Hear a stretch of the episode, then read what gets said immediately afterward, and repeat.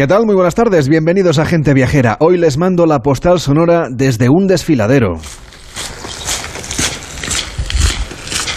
Vamos allá. Vamos. Voy a un poquito más. Venga. Hasta luego. Estamos caminando por un antiguo trazado ferroviario mientras nos cruzamos con la gente del lugar, ya lo han escuchado, que pasea cada mañana para cuidarse un poco mientras disfruta del paisaje. Esta es la vía verde que recorre un tramo de 70 kilómetros entre Plasencia y Navalmoral de la Mata. A su paso por el Valle del Ambroz, el antiguo trazado ferroviario se convierte en un balcón natural que podemos recorrer en bicicleta, paseando o corriendo. Por el camino disfrutamos de los robledales, de los bosques de castaños, de los alcornocales, pero también cultivos en terraza y bosque bajo, con aulaga, con tojo, con brezos, paisajes que enamoran en este otoño mágico que cumple este año sus bodas de plata, 25 años en los que todos los municipios del valle alternan cada fin de semana sus expresiones culturales, sus encuentros sociales, su buena gastronomía. Desde este Valle del Ambroz, celebrando el otoño mágico en Extremadura, les mando la postal sonora para iniciar Gente Viajera.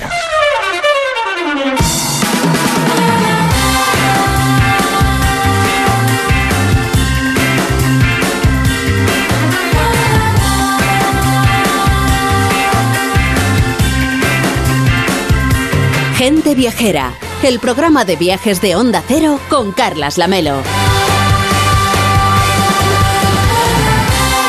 Las 12 y 8, las 11 y 8 en Canarias, hoy les saludamos en directo desde el Cine Teatro Juventud de Nervás, en el Valle del Ambroz, en Extremadura. Ya saben que estamos haciendo gente viajera en directo con motivo de este 25 aniversario del Otoño Mágico, con la colaboración de la Junta de Extremadura y la Diputación de Cáceres. Víctor Herranz, ¿cómo estás? Muy buenas tardes. Muy buenas tardes, Carles. Aunque nosotros le saludamos desde Herbás, este Valle del Ambroz puede recorrerse a través de cualquiera de sus ocho municipios. Así es, y tomen nota porque cada uno tiene su encanto. En la Sierra de Candelario nos aguarda la Garganta, la población situada a mayor altitud del Valle del Ambroz. Esta además es una tierra con historia, como atestiguan las calles empedradas de la judería de Herbás, el toro tallado en granito de Segura del Toro, los vestigios de los baños donde descansaban aquellos líderes romanos en baños de Montemayor, porque estamos en dominios de la Vía de la Plata que pasa por Aldeanueva del Camino. Este valle es también tierra de cultura porque en este valle Lope de Vega escribió algunas de sus obras más célebres mientras descansaba en Abadía, que se encuentra en la parte más llana de este valle, seguro que inspirado por los colores de este otoño mágico que es fiesta de interés turístico nacional hojarasca que reposa tras el verano en los bosques de la zona, como el que podemos disfrutar en Gargantilla, donde también vemos los cultivos en terraza de cerezo y ciruelo. Pues vamos a tener que hacer un recorrido por este valle y empezamos, evidentemente, por el lugar que nos acoge, esta villa de Herbás que está situada en la falda de la Sierra de Béjar, en el Valle del Ambroz. Nos acompaña Patricia Valle, alcaldesa de este municipio. ¿Cómo está? Muy buenas tardes. Muy buenas tardes, encantada de estar aquí con, con vosotros y de que vosotros estéis en mi municipio. Pues le vamos a plantear que hagamos un paseo por, por su municipio. Lo hicimos ayer por la tarde y gracias por acompañarnos en primer lugar, pero vamos a preparar ahora esa cámara de fotos, por ejemplo, o el móvil, porque vamos a recorrer bajo la llovizna del otoño, porque ayer llovió un poquito, aunque para hoy dicen que no va a llover, ¿no? Yo creo que ya no, que nos va a dejar ese desfile del otoño mágico poderlo disfrutar. Pero más que con la cámara de, foto, yo pediría que a los oyentes que cierren los ojos, ¿no? Y que sientan, que sientan, pero sobre todo que huelan. El olor al, al otoño que es tan característico, ese, ese olor a, lluvia, ese olor a castaña, ese olor a, seta, pero sobre todo ese olor a naturaleza y vida y a la magia que desprende no solamente Herbás, sino el Valle del Ambroz. Pues vamos a hacer ese recorrido si les parece, porque antes de continuar esta ruta por Herbás, pues cabe recordar que la localidad está en este lugar que hoy nos acoge, que es privilegiado a orillas de Tres Ríos, del Ambroz, del Gallego, del Santierbás, y que es una de las localidades de la provincia de Cáceres que mejor ha sabido conservar además ese patrimonio medieval que podemos disfrutar en esa judería, en ese barrio medieval que ustedes tienen. Pues sí, es un esfuerzo que hizo el municipio de Herbás. Los herbasenses sabían perfectamente qué valor tenían en su conjunto histórico-artístico del barrio judío, por ello somos conocidos, quizás la marca que más nos representa como fundadores también de la red de juderías de, de, de España. Conservar y mantener era una obligación para el municipio de Herbás, pero hay otra cosa que también dice la ley de patrimonio, que es divulgar. Y ahí es donde hemos estado trabajando desde 1969 en divulgar que tenemos con ese patrimonio de conjunto histórico-artístico que está muy relacionado con, también con el patrimonio natural del, del municipio. Fundábamos esa red y no nos quedábamos contentos con fundar esa red que fundamos en el año 1997 un festival popular llamado Los Conversos, que este año también ha cumplido esas 25 eh, ediciones y que es posible gracias a un proyecto de participación participación ciudadana. Lo hacen posible 400 vecinos y vecinas de, de y de la localidad, no solamente como actores amateur que se suben a ese escenario de los conversos situado en el barrio judío, también a esas costureras, esa asociación de, mujeres, a esa asociación de empresarios de, de, Atuba que también apuesta por, ello y a un sinfín de asociaciones y colectivos que están presentes para poderlo llevar a, cabo. Y no me voy a olvidar de las instituciones, no solamente es el personal lo que lo hace posible, la cohesión social y esa participación ciudadana también es posible gracias a la financiación de la, de la Junta de Extremadura, de la Diputación de Cáceres y del Ayuntamiento de Herbas. Pero vamos a explicar cómo es ese festival, por ejemplo, porque ayer nos contabas en casi casi a la salida de su municipio, ¿no? En un, en un tramo donde discurre el río y allí convierten ese rinconcito natural casi casi en un, bueno, en un auténtico embarcadero porque embalsan ustedes el agua y se puede pues ver una obra de teatro pero con los decorados de verdad porque al final son las casas del pueblo. Llegaron a catalogarlo o lo han llegado a catalogar el, el mejor escenario de, de, Extremadura quitando el, teatro de, Mérida, eh, escenario natural porque son las casas del conjunto histórico-artístico las que participan en la obra de teatro. Se hace todo ese vestuario basado en, en ese siglo de eh, el edicto de expulsión de los judíos de España eh, se hace jugando con el río que separa al, actor de los que quieren ver y disfrutar la, obra de, teatro. Al final es eh, una producción o una superproducción en la que se juega con el patrimonio para que todos disfruten de esa obra de teatro, que es siempre el primer fin de semana de, de julio, con lo cual a los oyentes les invitamos a que lo conozcan de primera mano, no solamente esa obra de teatro, obras de teatro que se escriben inéditamente para representarse en, los conversos junto a esa música que también se encarga de forma eh, inédita para las diferentes eh, obras. Yo les invito que los primeros el primer fin de semana de julio a que visiten Herbás y que disfruten de los conversos. Pero hoy hay mucha actividad también. Esto será en julio, pero hoy están ustedes celebrando este otoño mágico que ha traído aquí gente viajera y que por supuesto tiene pues cada fin de semana, ¿no? Se lo reparten ustedes entre los municipios del Valle para que cada uno haga sus actividades. Este año es el 25 aniversario. ¿Qué han preparado aquí en Herbas? Pues eh, hoy tenemos el día grande o quizás el fin de la grande porque nos concentramos con ese mercado artesanal, con esa feria de degustación gastronómica que es en el pabellón municipal y, como no, ese gran desfile de Don Otoño, ese homenaje al otoño en grande que desfila por las calles del, municipio. Eh, al final esta fiesta que tiene sus bodas, como tú has dicho, de plata con ese 25 aniversario surge de la necesidad social de, crear economía para que en un mes que no éramos muy visitados y que no teníamos... Eh, ese trabajo en la restauración, en, los, hospedajes y, demás, pues demandar al público que viniera a, visitarnos. Algo que comparte también Converso, porque el objetivo de Converso era competir con el turismo de sol y playa. Creo que 25 años que este territorio eh, sea pionero en, eso, en luchar contra ese turismo que ya está sentado y decir que los municipios pequeños tenemos muchísimos recursos que se puede disfrutar con la tranquilidad y con la calidad. No solamente visitar, yo quizás invitaría a que vivieran, porque vivir en nuestro territorio, vivir en el Valle del Ambroz o en la provincia de Cáceres, en Extremadura, es calidad de vida. O sea que aquel que quiera dar un cambio a su vida, le invito a que se venga a nuestra tierra, que sin duda no se va a arrepentir. Hay un par de historias que deberíamos contar, creo yo, compartir con los oyentes. Una historia de amor, que tiene que ver también con, ese rincón del río que usted nos hablaba, y esa piedra que, que podemos encontrar pues cuando atravesamos el puente y que en realidad pues uno sí pasa por allí y no sabe la historia, pues no sabe identificar, pero aquella piedra que está un poquito más levantada que el resto en el muro, en realidad es una antigua lápida que además luego tuvo un uso civil, en fin, bastante menos espiritual, ¿no? Sí, para afilar las navajas. A ver, cuéntanos la historia de esa piedra. Sí, el, morón de la fuente chiquita, ¿no? Eh, es, es, como habían dicho, es una lápida que estaba en Santa María, eh, de una persona que tierra en, la iglesia, una persona que cede todas sus propiedades al municipio de Herbás sin ser originario de, de Herbás. O sea, por eso invito a vivir, ¿no? Que aquel que llega se enamora y sabe que, esta tierra le da todo y eh, nos revierte todos aquellos que, vienen, ¿no? Pues quiso dar todas sus propiedades a, a Herbás. Cuando se hacen reforma en la iglesia se dice, pero ¿dónde nos llevamos esta lápida? Y los herbases se dice, pues qué mejor homenaje que ponerlo en el puente de entrada al municipio, que es el puente de la Fuente Chiquita, que está junto al conjunto histórico-artístico y que está por encima de las aguas del río Ambroz. Yo hablaba de la historia de amor, lo contamos. Contamos la historia de Marusha. Ya te la han contado, ¿eh? Sí, hombre. depende de quién te la haya contado, te la dice Por eso se lo pido a usted, alcaldesa, para que cuente usted la versión oficial. no, no oficial, no. Quizás la que me hayan transmitido eh, mis abuelas desde, desde niña. Se habla de una princesa eh, judía que se enamora de un cristiano y por ser judíos y cristianos su amor estaba condenado a no ser eh, posible. Se enteran de que esa princesa mm, tenía amores con este cristiano y ese cristiano pues lo, lo, lo matan, ¿no? Dicen que las noches de luna llena pues esa princesa, esa Marusa ronda por el, las aguas del Ambroz junto al puente de la fuente eh, chiquita y que se la puede escuchar suspirar.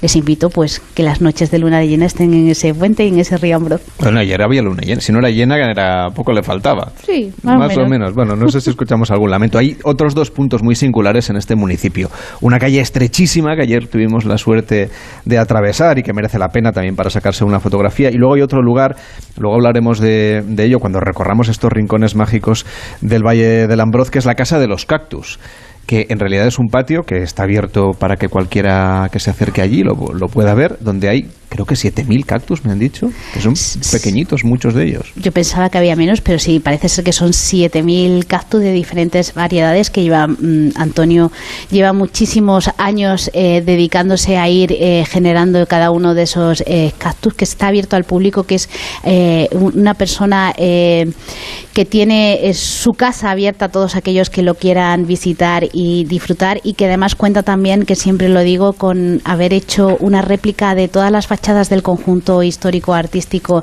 en miniaturas que se puede ver en el, en el Ayuntamiento de Herbás desde la forma más sostenible que es con material eh, reciclado. Y esa calle pues es en pleno corazón del, del barrio judío tan estrechita que, que bueno, que invita a que nos abracemos, a que sintamos y a que, que vivamos. No desvelo más porque es que hay que venir a verlo. Hay que venir a verlo. Vicente Pozas, ¿cómo estás? Buenas tardes. Buenas tardes, Carlos. Es nuestro compañero de Onda Cero en Extremadura, presenta también desde hace 20 años ya, ¿no? Gente viajera a Extremadura. 20, 21, Y además ahora pronto tenéis ya los premios de Gente Viajera. El miércoles vamos a tener los premios de Gente Viajera al Turismo Extremeño. Uno de ellos, por cierto, para las bodas de plata de de este otoño mágico del Valle del Ambroz, que por cierto el año que viene va a iniciar los trámites, trámites para intentar ser fiesta de interés turístico internacional. ¿eh? O sea que ahí es nada, 25 años después. Tú conoces muy bien estos valles y haces muchas veces rutas de senderismo por aquí. Es que es una delicia. Yo decía ayer, el Valle es un sitio, el Valle del Ambroz es un sitio para quedarse a vivir.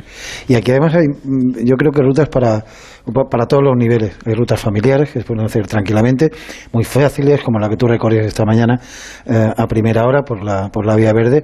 Hay otras a lo mejor un poco más exigentes, si quieres subir hasta el Pinajarro.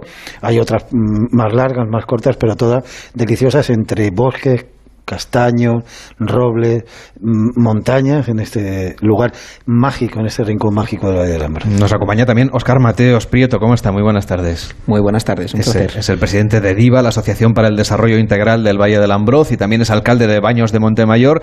Y nos hablaba, Vicente, de que ustedes están preparándose para conseguir ese siguiente nivel, ¿no? ese siguiente reconocimiento. ¿Cómo van los trámites? Pues efectivamente, conseguimos ya ser fiesta de interés turístico regional, nacional y ahora creemos que ya tenemos potencial suficiente para ser fiesta de interés turístico internacional. Pues porque consideramos que, que cumplimos perfectamente todos los preceptos que se, que se solicitan. ¿no? Es un, una actividad que está implantada completamente en el municipio, que está eh, eh, apoyada por, institucionalmente por asociaciones, por colectivos, por todos los vecinos. Yo creo que es difícil encontrar una festividad que esté tan apoyada por todos los vecinos, porque son los protagonistas, son los que lo desarrollan. Recordemos que el Grupo Acción Local DIVA, el organizador del Otoño Mágico, está compuesto por agricultores, ganaderos, empresarios del turismo, eh, empresarios de otros sectores, eh, asociación de mujeres, de jóvenes, etcétera. Así que muy, muy implantado. Y además, si tenemos en cuenta que es la única fiesta de interés turístico nacional que se celebra en otoño, que tiene como protagonista la naturaleza, creemos que tenemos, tenemos los miembros suficientes. Uno de los requisitos que piden, precisamente, es que sea algo muy característico de, de España. Y bueno, qué característico, qué más característico de España que la propia naturaleza, ¿no? Tenemos el mayor superficie de red natura de toda Europa y tenemos 53 reservas de la biosfera. Es decir, si algo característica, caracteriza a España es la naturaleza y nosotros precisamente le ponemos, la ponemos en valor utilizándola como recurso turístico, pero también enseñando a protegerla. Hay algo muy importante que es que ustedes son ocho municipios, además gobernados por alcaldes en ocasiones de partidos diferentes y que sin embargo pues se ponen todos a la una, ¿no? Para lo que usted decía, ¿no? Destacar los valores de la naturaleza y convivir y cada semana pues uno se encarga de organizar fiestas no solo para no solamente para sus sus ciudadanos, sino para los vecinos del resto del valle y por supuesto del resto del mundo. Así es, sobre todo porque realmente durante estos fines de semana, estos, seis fines de semana en los que se celebra el otoño mágico, digamos que ya no hay fronteras locales. Todo el Valle del Ambrós se convierte en un núcleo territorial eh, en el que evidentemente sí participan los ayuntamientos que nos facilitan eh, la logística para poder desarrollarlo, pero no solamente los ayuntamientos, sobre todo las asociaciones. Ahora mismo, a la vez que estamos hablando, hay una degustación gastronómica en la que las asociaciones de mujeres se han afanado para, para hacer lo mejor, en este caso lo mejor que saben culinariamente, y darlo a conocer. Es decir, sí, es muy importante los ayuntamientos, pero sobre todo también las asociaciones, los vecinos, etcétera. Alcaldesa, comparten ustedes otros muchos recursos. Hablábamos antes de la vía verde. Claro, cuando el caminante va por ahí no sabe dónde acaba un término municipal y empieza el siguiente, ¿no? Claro, eh, eh, quizás eso sea lo mágico del Valle del Ambroz, ¿no? Que es un valle abierto que mira hacia Plasencia y de espaldas a Salamanca o al, o al revés que ha recorrido por el río Ambroz y que uno no tiene eh, la constancia de, de en qué término municipal está. Ya los romanos con esa vía de la Plata tramitaron y transitaron por, por aquí y, es esa naturaleza ¿no? la que te invita a, disfrutar de todos y cada uno de los municipios eh, sin fronteras. Y voy más allá, ¿no? Lindamos con la provincia de Salamanca y para nosotros siempre ha habido mucha proximidad, bien guerreando o reivindicando al municipio de Béjar, que es el, el más sí, que próximo. tienen ustedes una relación, cuéntelo, histórica, de amor-odio. ya de siglos, ya de sí, siglos. De, muchos siglos, porque Herbás siempre ha, ha luchado por tener esa independencia económica y esa independencia como villa, ¿no? Luchamos en 1264 por el monte público Castañar Gallego, que es eh, protegido y un espacio protegido y forma parte de la red Natura, ¿no? Eh, para tenerlo como propiedad, ya lo hicimos en, hace muchos siglos y lo hemos seguido haciendo poquito a poco, quizás con esos judíos que amparaban también el duque de, de Béjar, eh, pero con su aljama. Nuestros judíos eran un poquito más independientes siempre porque estaban ahí en los, en los negocios y financiando los negocios de los, de los nobles, ¿no? Pero esa identidad eh, que hoy es supone que Salamanca y Extremadura no hemos tenido esa, esa frontera ni la tenemos haciendo y colaborando siempre en trabajos en, común porque es una apuesta en, común, es el mismo territorio aunque digan que somos Salamanca o, Cáceres. Señor Mateos, háblenos un poco Baños de Montemayor para que vayamos a conocerlo. Bueno, pues Baños de Montemayor está situado al norte del Valle de la Broda, ya pegado a, a la provincia de Salamanca. Nosotros decimos que el que viene por la autovía de Ruta de la Plata, lo primero que ve es precisamente Baños. Ese es un paisaje bucólico realmente, porque nada más entrar te encuentras con el embalse y quién sabe si a lo mejor por estas épocas incluso puedes ver reflejado los montes nevados de la zona de Herbás. Es decir, es un paisaje realmente bucólico. Nosotros lo que tenemos sobre todo es esos eh, baños termales desde hace cerca de, mil años, uno de los principales, eh, dos mil años, perdón, uno de los principales centros termales de España. Es una villa termal, la primera villa termal de Extremadura, una de las cinco villas termales excelentes de toda España y es además, eh, no solamente tenemos muchos recursos, entre los que eh, también destaca la naturaleza, sino que además hacemos un gran esfuerzo cooperando con los empresarios, con las asociaciones, para ofrecer calidad. De hecho, solamente hay cuatro municipios, que son Zafra, Mérida, eh, Plasencia y, Baños de Montemayor, que son calidad SITED, que tienen calidad en destino. Así que no solamente tenemos grandes recursos termales y naturales, sino que hacemos un gran esfuerzo por tener una calidad en destino. Raúl de Tapia, ¿cómo estás? Bien, enverdecido. Has estado paseando ayer por la tarde, nos has mandado algunas fotografías de unos árboles. Aquí tienen nombre los árboles, imagínate si son importantes. Eh, no es de extrañar, porque son toda una personalidad. Cuando un ejemplar de castaño supera los siete siglos, creo que hay que rendirle pleitesía. Pues vamos a recorrer, si te parece, este Valle del Ambroz. A ver, cuéntanos este espacio, un poquito a vuela pluma, porque la radio ya sabes que no siempre tenemos mucho tiempo, ¿eh? pero como Extremadura es una tierra de turismo slow, pues al menos vamos a detenernos un poquito en alguno de estos bosques que son patrimonio natural de este, de este paisaje, ¿no? de este territorio extremeño. Sí, el Ambroz es ciertamente un bosque de bosques. Eh, no sabes dónde acaba uno y empieza el siguiente, ¿no? como estabais comentando con los términos municipales, pues se van eh, solapando ¿no? en una continuidad excelsa. Esta frondosidad es fruto de las diferencias altitudinales que se dan en un territorio que está perfilado por la, por la orografía. Desde los ambientes de alta montaña, ¿no? del Pinajarro, donde estamos superando los 2.000 metros, hasta las aguas del Ambroz, que baja a cotas de 400, se van citando cientos de especies, tanto de la flora como de la fauna, en las que sí destaca sobremanera el arbolado, porque aquí tenemos eh, la frontera decía de los robledales, de los castañales, como vegetaciones dominantes, pero también hay árboles tan singulares y tan escasamente conocidos como es el almez. Eh, también se le dice hojaranzo por esas grandes hojas que desarrolla y que tiene unos frutos eh, dulces, pequeños, sabrosos, aunque de poca carne, las almecinas que se han comido con fruición en el, en el pasado. Uno de los ejemplares que se da en este lugar es el arce de Montpellier, eh, es la delicadeza y la estética convertida en, árbol, que está cogiendo ahora esos colores eh, granate de las hojas. Y no quiero olvidar eh, esos bosques de galería, ese arbolado de arroyos y gargantas donde se juntan sauces, alisos y fresnos, como si fueran cenefas no atrapadas en las orillas. Y qué decir cuando bajamos ya al llano de los encinares adesados y de los olivares lo dicho, un extenso tapiz, un bosque de bosques. Bueno, estamos rodeados de naturaleza aquí donde nos encontramos hoy en el Valle del Ambroz y es muy agradable, la verdad. Cualquier desplazamiento que el visitante haga, pues si va en bicicleta, si va a caballo, porque hay rutas también a caballo, luego lo vamos a contar, y por supuesto, pues si va en coche, ¿no? Para irse acercando a cada uno de los bosques, el camino va a ser una auténtica exhibición de belleza. Vamos a ver unos paisajes de impresión, vamos a sacar unas fotografías estupendas y en este territorio, pues hay varias carreteras que se conocen como carreteras paisajísticas en las que se ofrece al visitante pues una invitación pues a hacer un, paseo, ¿no? De manera serena, de manera lenta. Tú que has visitado alguna de estas carreteras, ¿cuáles nos recomendarías, Raúl? Todas. Eh, creo que es tan apasionante el conducir a, a 40 kilómetros por hora, irse empapando del paisaje que no resulta sencillo. Yo estoy enamorado de la bajada desde la garganta hasta Herbás, esa diferencia de 300 metros, donde el robledal está ahora vestido de líquenes y empieza ya a coger los matices del, del cuero. A mí en esa carretera me han sucedido encuentros muy singulares, como creo que la mayor parada anuncial que he visto de cernícalos amándose y queriéndose en vuelo en unos berrocales eh, graníticos y también los encuentros con los arrendajos, ¿no? con esas aves de, roble, eh, aves escandalosas, vocingleras, que además presentan una de las plumas más hermosas que existen en el panorama ornitológico, pues presenta un patrón barrado de líneas negras sobre un cian metálico que no te deja indiferente. Ahora están además cosechando sus bellotas para el invierno, llegan a recoger más de 1.500 unidades recuperando el 90%, parece increíble con esa memoria fotográfica, y aquellas que olvidan ayuda a recuperar, a regenerar el robledal.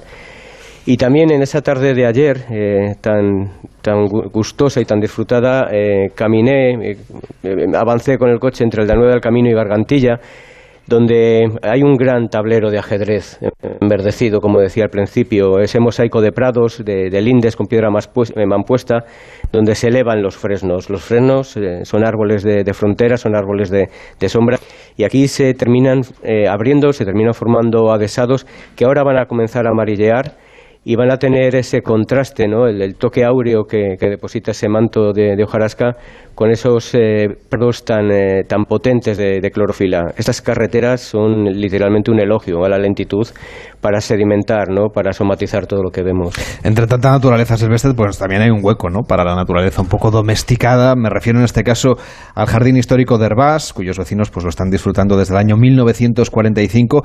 ¿Qué nos cuentas de este agradable jardín, de este lugar, de este, de este espacio que va camino de convertirse casi en centenario? Pues mira, viendo la sonrisa de la alcaldesa, que yo creo que debe estar enamorada de, su jardín histórico, lo primero que te recibe es un paseo arbolado de, castaños de India. Es una doble lineal que tiene un punto de fuga hermosísimo y que ahora mismo tiene esos ropajes otoñales que generan una melancolía eh, contagiosa, ¿no? Ese caminar sobre las hojas caídas, ese crujido suave bajo nuestros pies, creo que parece que estás en un paisaje de chaqueta de punto, ¿no? que te tienes que abrigar para que también el paisaje te abrigue. Eh, disfruté de un banco de granitos eh, junto a una de las fuentes donde un gran tilo lo convierte en un ricón de sosiego y somnolencia, y más cuando esté en floración, ya que las tilas generan esos aromas, esas fragancias, ¿no? esos fulgores que decía Cortázar. Eh, recomiendo encarecidamente buscar ese, banco y sentarse para disfrutarlo. Y ese diseño afrancesado nos va a generar ¿no? Un deambular entre los parterres y ese encuentro con las grandes coníferas. Hay un ciclópeo abeto que se levanta más de 15 metros, una pareja de cipreses de Lawson que ocupan el espacio aéreo del jardín. Esto es lo que genera un jardín maduro. Cuando ya hay ocupación del aire, cuando ya hay ocupación de la tercera dimensión, es que ese jardín está en plena efervescencia. Y son los cedros también los que están rivalizando en este momento con, todos esos eh, centinelas que hay y que curiosamente todo esto eh, arranca en la recuperación de un cenegal, en el llamado lugar del Robledo, donde desde el siglo XIX se iba buscando el eliminar los cenagales para evitar el paludismo y que en esa búsqueda de la salud dieron lugar a la belleza en este pueblo. Y no podemos dejar de hablar, Raúl, de los castaños de esta tierra. Nos hablaba antes la alcaldesa, pues de ese castañar que tienen, que es, por cierto, de, es de uso público. Ayer tú estuviste visitando el castañar del Temblar en Seguro de Toro y, bueno, supongo que has venido, con castañas no has venido, pero habrás venido impresionado y con buenas fotos. Venía desconcertado, sinceramente. Creo que es un espacio tan extraordinario que además para llegar a él, al conjunto de los castaños monumentales, ya vas atravesando un bosque de, robles eh, y escuchando constantemente el agua de la garganta grande, ¿no? de la Sierra de Cabrera que tiene unos saltos y pequeñas cascadas muy, muy animosos. Centros en estos, estos castaños eh, sale uno eh, con un silencio interior muy, muy fuerte porque hay una atmósfera de bosque viejo, de bosque antiguo, en la que la escenografía va mucho más allá de lo visual. Tenemos estos eh, eh, paganos, estos eh, grandes castaños que al estar ciertamente distanciados les ha permitido desarrollarse en toda su capacidad. Como decía, árboles de más de 700 años con nombre propio, como el londonero, que está en la parte baja de la finca del antiguo espacio hortelano, abancalado, y que seguramente es el castaño de mayor valor patrimonial que tiene Extremadura. Le siguen otros dos, el denominado del arroyo, en la, proximidad de, ese agua temblante que le da nombre, y un pelín más arriba hay dos que parecen imposibles en su conformación. Tienen troncos contorsionados, revolutos, esas formas lo que están buscando es la estabilidad frente al peso que acumulan. Lleva a llamarse el retorcido y el bronco, que junto con el menuero, que es el que da las castañas más menudas y que le, nombran, le bautizan de esta forma, conforman e, esa pentagrafía. ¿no? Creo que es un auténtico museo de historia natural y que hace gala, además de la etimología de la palabra otoño, auctus anus, que quiere decir aquello que llega a la plenitud del año. Y este paisaje del Ambroz está totalmente en su plenitud. Estamos recorriendo nada más y nada menos que el Valle del Ambroz con Raúl de Tapia, que es biólogo y parte del equipo de Gente Viajera. Gracias por acompañarnos a este valle. Buenas tardes.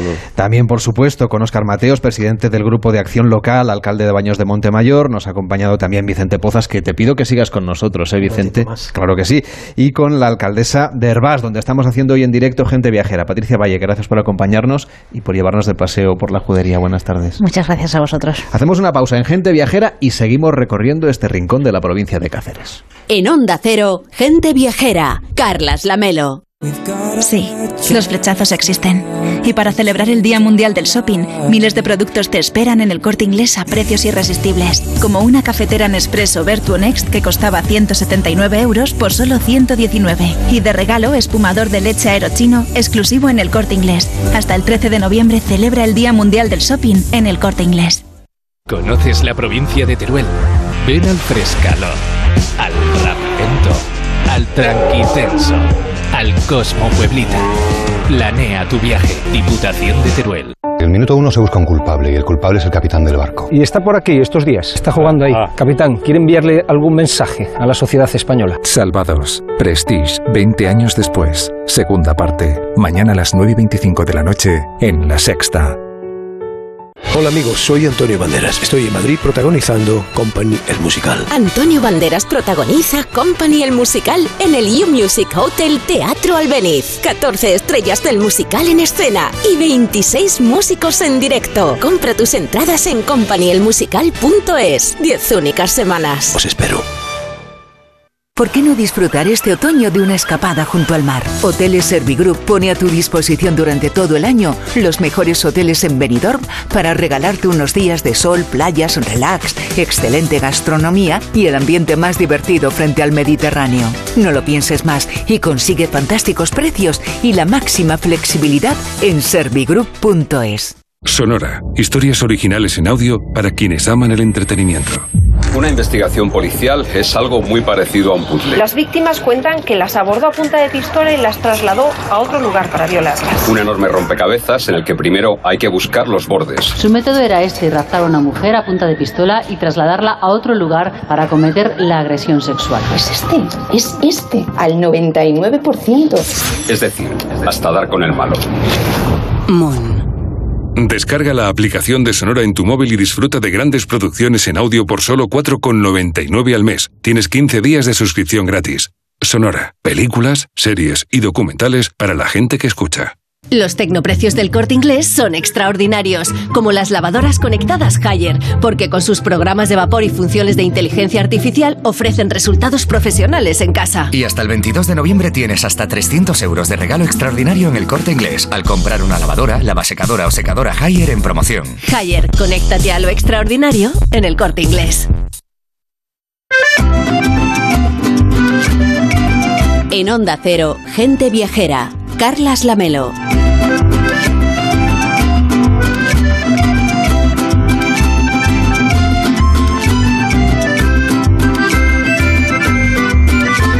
El otoño mágico del Valle del Ambroz, que hoy nos arropa con sus colores, con su cultura, con los olores a bosque, los sabores a setas. Es tiempo de setas, a recetas de toda la vida también, por supuesto, de la gastronomía extremeña. Y la verdad es que es uno de los estandartes de esta marca, Ambroz Caparra, marca que reivindica la autenticidad y la acogida de este territorio, donde uno debe acudir pues para reconectar consigo mismo, lo decíamos antes, para desestresarse, que buena falta nos hace, para vivir pegaditos a la naturaleza, como nos comentaba Raúl de Tapia. Caminamos por esta senda del bienestar, del estilo de vida tranquilo, de ese turismo slow del que hace bandera siempre Extremadura. Desde este punto de vista saludable y respetuoso, vamos a caminar por este Valle del Ambroz, que está vestido, pues en este tiempo del año, en este otoño, de ocres, de marrones, de hojas rojizas. Se están celebrando esa buena vida y esa fiesta de interés turístico nacional, que pronto querrá ser también fiesta de interés turístico internacional, que está celebrando sus bodas de plata y que es este otoño mágico. Nos acompaña Carlos Carlos, que es presidente de la Diputación de Cáceres. ¿Cómo está? Muy buenas tardes. Hola, buenas tardes. Bueno, lo primero, enhorabuena por ese 25 aniversario, por esas bodas de plata. ¿Cómo lo están celebrando? Pues muchas gracias por la felicitación. Y bueno, lo decía anteriormente la alcaldesa, ¿no? Son 25 años que tiene una trayectoria y una historia y que va a hacer eh, candidatar a ser fiesta de interés internacional, ¿no? Entonces los resultados que ha habido durante estos 25 años, pues evidentemente hay que celebrarlo y hay que celebrarlo con el optimismo de que pueda convertirse en una fiesta de interés turístico internacional. Por lo tanto, felicitar a todos los ayuntamientos de la comarca del Ambró, felicitar a los empresarios que también tienen juegan su papel, felicitar también a, a las asociaciones, porque ese conjunto esa colaboración público-privada y de asociaciones son los que hacen que se desarrollen los distintos eventos en las distintas celebraciones, en este caso, como es el otoño mágico en el Valle del Ambros. Por lo tanto, yo creo que es un éxito de la sociedad en su conjunto del Valle de. Que al final lo que hace es dinamizar también ¿no? esta sociedad, intercambiar, pues no sé, maneras de, de, de vivir las representaciones culturales, la gastronomía. Claro, todo ello tiene que ir enfocado evidentemente y como resultado final a dinamizar la, economía y a dinamizar lo que es el tejido social y económico de, de, la, de la comarca, de esta y de todas las comarcas que hay en la, en la provincia de Cáceres. Y evidentemente la dinamización económica no se hace solamente desde las instituciones, como decía anteriormente, sino que se hace desde esa colaboración las instituciones tenemos que estar para acompañar y para potenciar y quizás también para difundir lo que son las características de cada una de las comarcas de la provincia de Cáceres, pero tiene que haber una colaboración que de, si no existe sería complicado pues hacer ese desarrollo sostenible de cada una de las comarcas.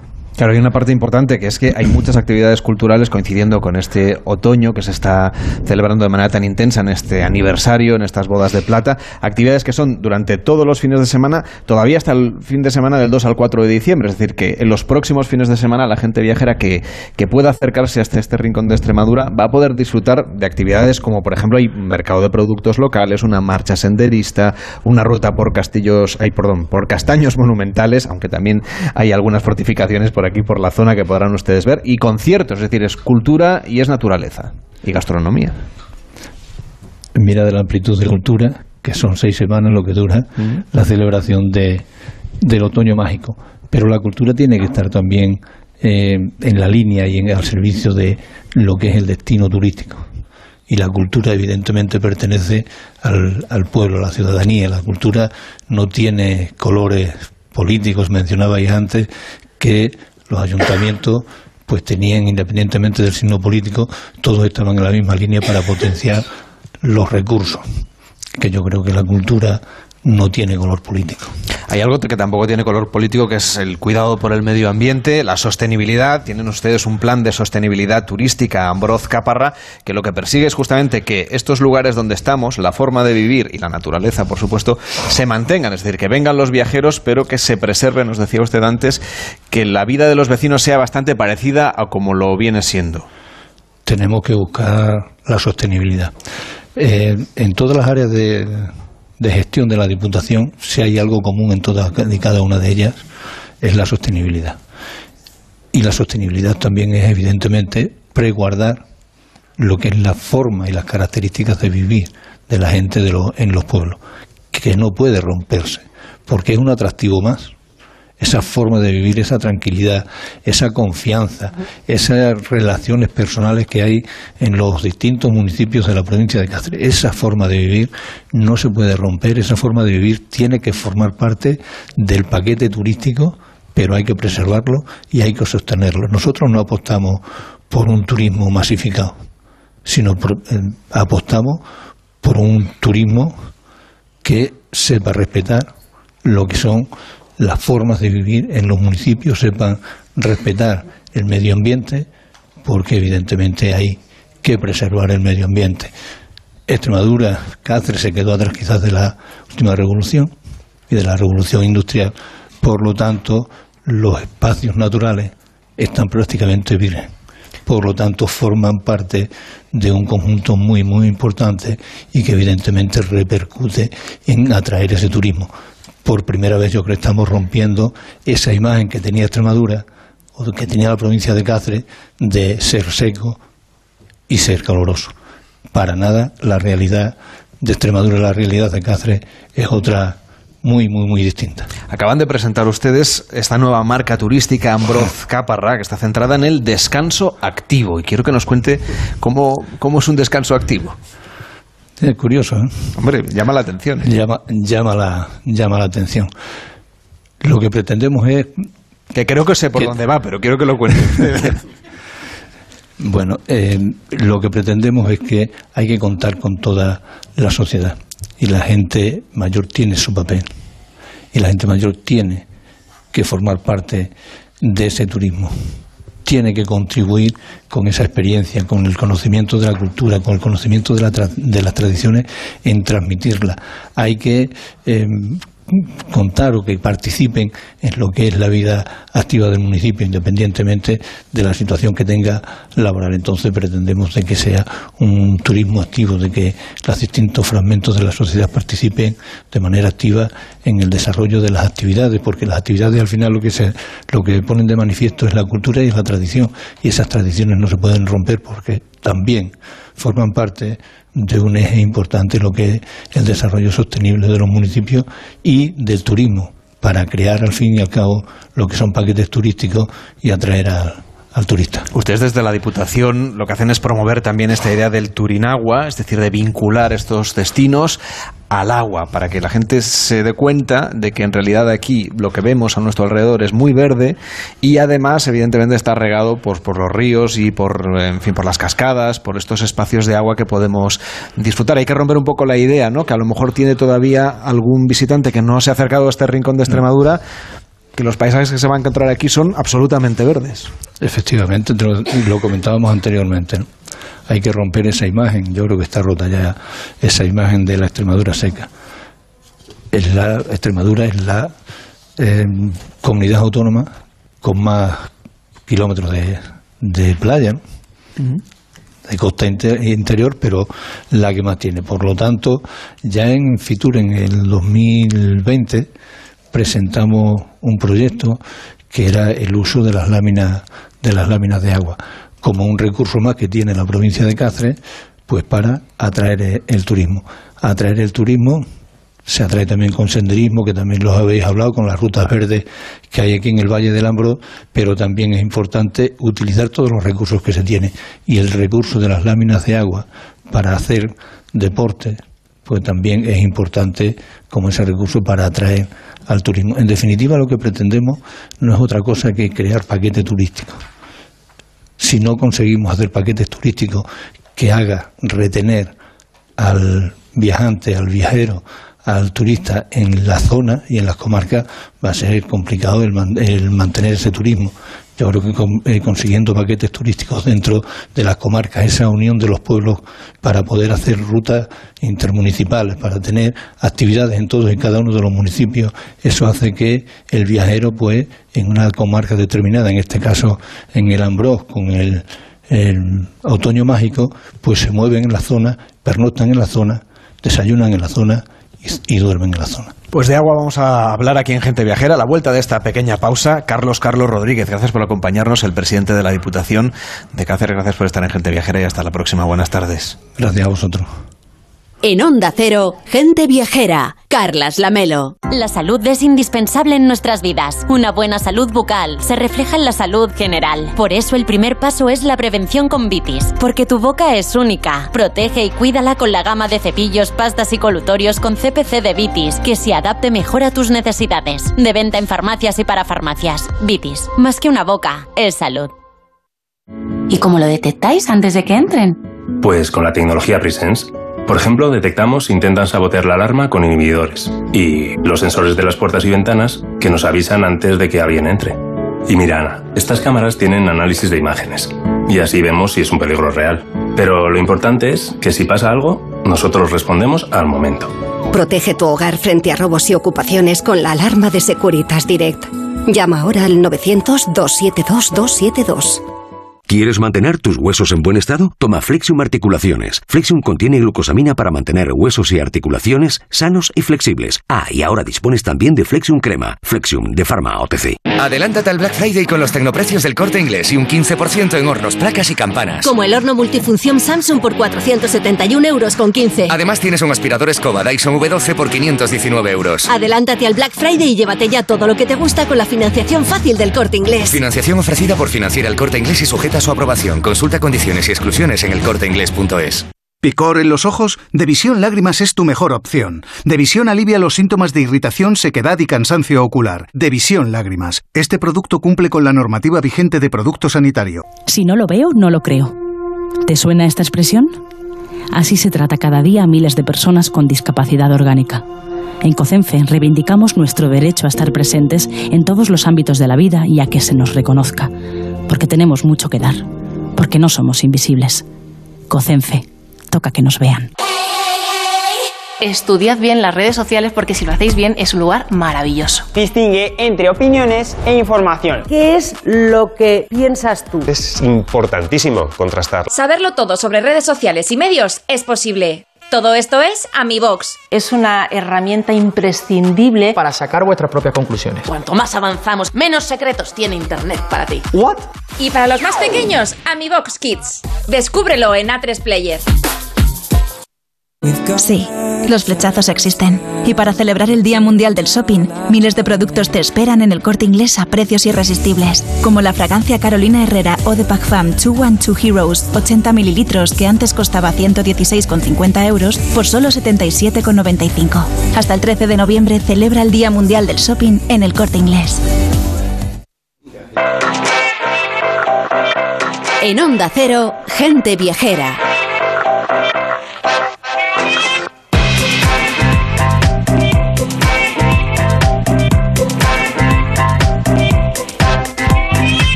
Será la una, serán las 12 en Canarias y seguimos en Extremadura, que es la región con más kilómetros de agua dulce de la península y la primera en cuanto a agua embalsada, de ahí sus numerosos embalses, playas fluviales y esas costas de interior, ostentando una de ellas, pues la verdad, el distintivo eh, de ese bandera azul, única en cuanto a playa de interior en la península, Víctor. Sin duda, un paraíso de agua dulce, como nos comentaba el presidente de la Diputación de Cáceres, el señor Carlos Carlos Rodríguez, y cuentan con más de 50 zonas de baño, 8 banderas azules y 1.500 kilómetros de costa de interior, que no son pocos. De norte a sur de la región encontramos 17 paisajes de agua protagonizados por cascadas, gargantas, meandros y diversas formas curiosas de la naturaleza. Analizando esas distintas modalidades de turismo relacionadas con el agua en esta región, en Extremadura, a ver, ¿cuáles nos destacas? Pues mira, así de turismo fluvial, solo en la provincia de Cáceres hay 300 kilómetros de ríos navegables y 40 zonas naturales de baño que se concentran pues alrededor de tres grandes embalses, Alcántara, Gabriel y Galán y Valdecañas y otros de menor cantidad, además de, como decíamos, ríos, pozas y diversas playas, principalmente en las comarcas del norte, desde la Sierra de Gata hasta la Vera, pasando por las Urdes, el Valle del Ambroz y el Jerte, aunque también en otros territorios como las reservas de la biosfera de Monfragüe y del Tajo Internacional. Además, hay 12 embarcaderos para facilitar acceso a sus aguas en las localidades de Malpartida de Plasencia, Mirabel, Cedillo, Baños de Montemayor, Guijo de Granadiña, eh, Garrobillas de Alconetar, La Pesga, Herrera de Alcántara, Río Malo de Abajo, Talabán, Zarza de Granadilla y Aigal, en su búsqueda bueno, pues por mantener un desarrollo sostenible en la provincia. Esto en la provincia de Cáceres, que es donde estamos hoy, pero es todo un referente, por cierto, en el aprovechamiento del agua. Pero, ¿qué tal en el resto de la comunidad? Bueno, pues también destacan zonas de baño en plena naturaleza y muchas de estas que además cuentan con servicios que no tienen nada que envidiar al de los litorales, piscinas naturales que tienen la ventaja de estar en unos parajes de impresionante belleza y tranquilidad, donde destacan, bueno, pues el pantano de la Serena, que es un lugar pues que es donde el calor, cuando el calor aprieta en verano, es una maravilla poder eh, utilizar esa zona de, baño y piscinas. También muy cerca de la frontera con Portugal nos encontramos con el Parque Natural de la Sierra de Sao Mamede, en un espacio protegido de gran belleza y además tres piscinas naturales en esa zona que son una maravilla. La playa de Orellana, la playa de Cheles, la piscina natural de La Canal, en Alconera, cerca de Zafra, la playa de Entre Ríos, Peñal Sordo, Medellín y cerca de la ciudad de Mérida, además declarada Patrimonio de la Humanidad, se encuentra la playa de Alangue y sus termas romanas. Claro, es que la provincia de Badajoz se caracteriza por sus playas fluviales y la provincia de Cáceres es rica en piscinas, en pozas, en gargantas naturales, vamos, que es todo un paraíso natural de agua al alcance de cualquiera. Desde luego, y no debemos olvidar también los balnearios, un legado pues, de los antepasados los romanos, que en definitiva pues son un sinfín de recursos hídricos con un denominador común, el disfruto del agua. Oye, ¿y qué ventaja representa para el ecosistema, para la naturaleza, esta riqueza hidrográfica? Pues básicamente que sea posible esa variedad ornitológica extremeña reconocida en el extranjero como un referente, ya que en los numerosos humedales pues se sitúa el hábitat de muchas de estas especies, mostrando, bueno, pues también de una manera muy didáctica su vida a través de esos centros maravillosos de interpretación de agua extremeños. Un total de cinco instituciones de Extremadura, de Madrid, de la Comunidad Foral de Navarra han constituido lo que se conoce como la Red Nacional de Destinos Turísticos de Aguas de Interior, dentro de Turinagua. Así que, Vicente Pozas, cuéntanos cuáles son sus objetivos. Pues mira, poner en valor eh, todas las posibilidades de turismo que tienen eh, precisamente esas eh, balsas de agua recreativas, de, ocio, colaborar y bueno apostar por un modelo capaz de impulsar, impulsar ese desarrollo económico y empresarial. De hecho, tú hablabas con el presidente de la Diputación y aquí el área de turismo está dentro del reto demográfico. Entonces, una manera también de apegar a toda la gente al territorio y que no se puedan marchar. Y lo hacen conjuntamente, como tú decías, Tigras de Iranzo en Navarra, Mancomunidad Valle del Norte en Lozoya y la Sierra Oeste de Madrid y las dos diputaciones. En Extremadura tienen los viajeros a disposición pues una amplia oferta de turismo termal. Hay seis balnearios, dos de ellos con vestigios romanos en Baños de Montebayor y en Alange. Este último, por cierto, declarado Patrimonio Mundial de la UNESCO. Y por eso tenemos con nosotros al teléfono a Carlos Lluvero, que es propietario del balneario en Herbas Salugrar y además es presidente de Balnearios de Extremadura. ¿Cómo está? Muy buenas tardes.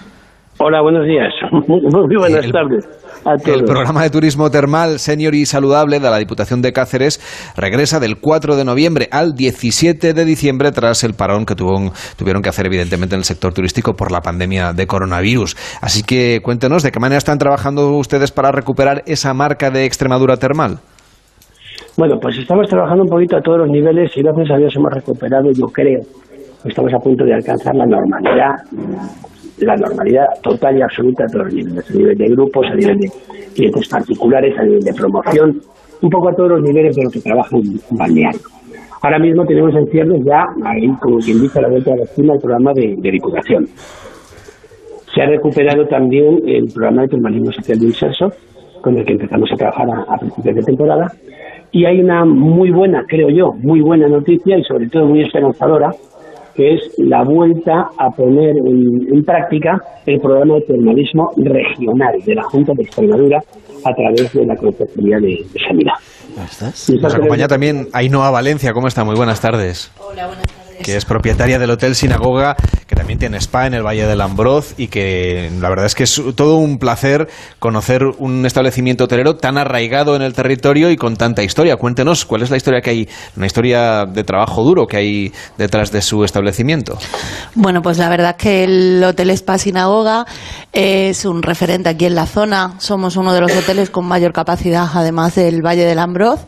Y además contamos con un spa que lo hace ideal para cuando la gente viene a visitar el valle y hace diversas actividades, pues terminar lo que es su estancia, pues relajándose en el spa y disfrutando de, las aguas. ¿Qué tipo de viajeros se acercan hasta aquí? ¿De dónde vienen? Uy, de todos sitios. La verdad es que, bueno, en general, eh, eh, sobre todo Madrid, Castilla-La Mancha, y sobre Extremadura también empieza a viajar mucho por lo que es el norte de Extremadura y también extranjeros nos visitan.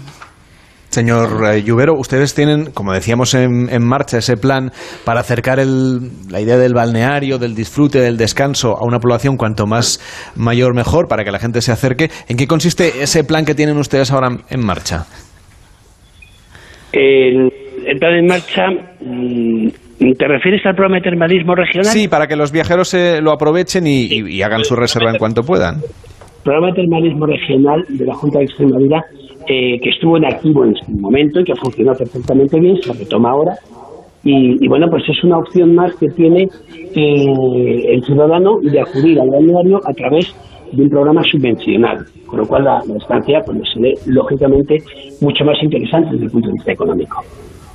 Y el Salugral Thermal Resort, que es el complejo hotelero, balneario que tiene usted con 37 habitaciones, háblenos un poco de las instalaciones y de las actividades que podemos realizar y de los tratamientos para relajarnos o para tener una escapada romántica. Bueno, el balneario Salugral nace en 2006, se inaugura y nace como un proyecto, como el proyecto más innovador entonces, porque fue el único y a día de hoy es el único resort termal que existe en Extremadura. Es un concepto completamente distinto de, balneario y me refiero a un concepto distinto cuando la empresa mm, gestora y la empresa propietaria del balneario celular ha sido la gestora de los 85 años del balneario de Baños de Montemayor. Es decir, hay un know-how, hay, un, hay un saber y un conocimiento ya aprendido durante toda esa etapa en Baños de Montemayor que nos lleva a decir, bueno, el termalismo tiene que evolucionar y está evolucionando y de hecho los nuevos balnearios que están instalándose en España tienen otro concepto distinto. Bueno, pues en esa línea va el Salunar. Salunar es un concepto muy innovador, primero en cuanto a instalaciones, segundo en cuanto a técnicas. Es decir, hay técnicas, por ejemplo, la flotación solo se puede hacer en el celular. Y como eso, por ejemplo, respiratorio, tres cuartos de lo mismo. Es decir, son unas instalaciones absolutamente novedosas que es, bueno, pues podríamos, es que deberíamos, habría que entrar en realidades técnicas y tampoco es cuestión de aburrir a la audiencia, ¿no?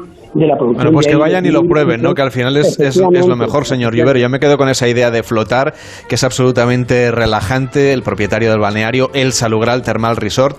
Gracias por acompañarnos, también presidente de Balnearios de Extremadura. Y hasta la próxima. Muy buenas tardes. Muchas gracias, muchas gracias a vosotros.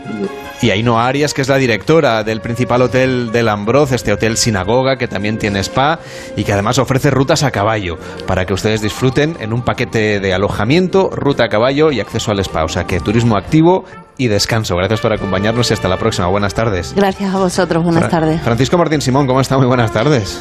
Buenas tardes. Pues mira, eh, estoy encantado de estar aquí en el norte de Extremadura.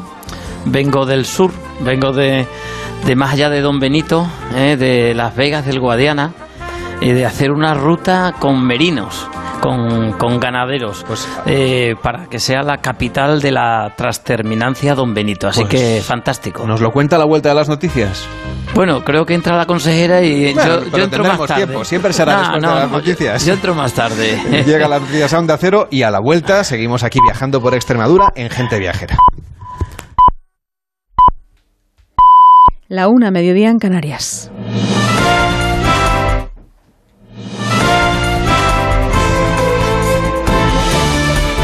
Noticias en Onda Cero.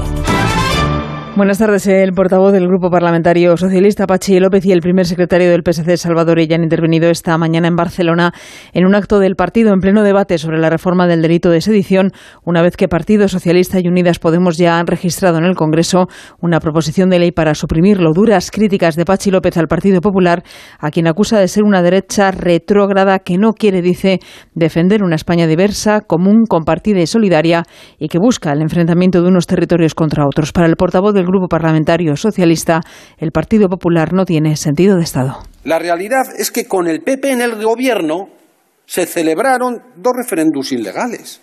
Y hubo una declaración unilateral de independencia y Puigdemont se fugó al extranjero y la sociedad catalana se fracturó en dos mitades que parecían irreconciliables y enfrentaron a Cataluña con el resto de España y a España con Cataluña. Y el apoyo al independentismo creció como nunca en la historia y la política desapareció.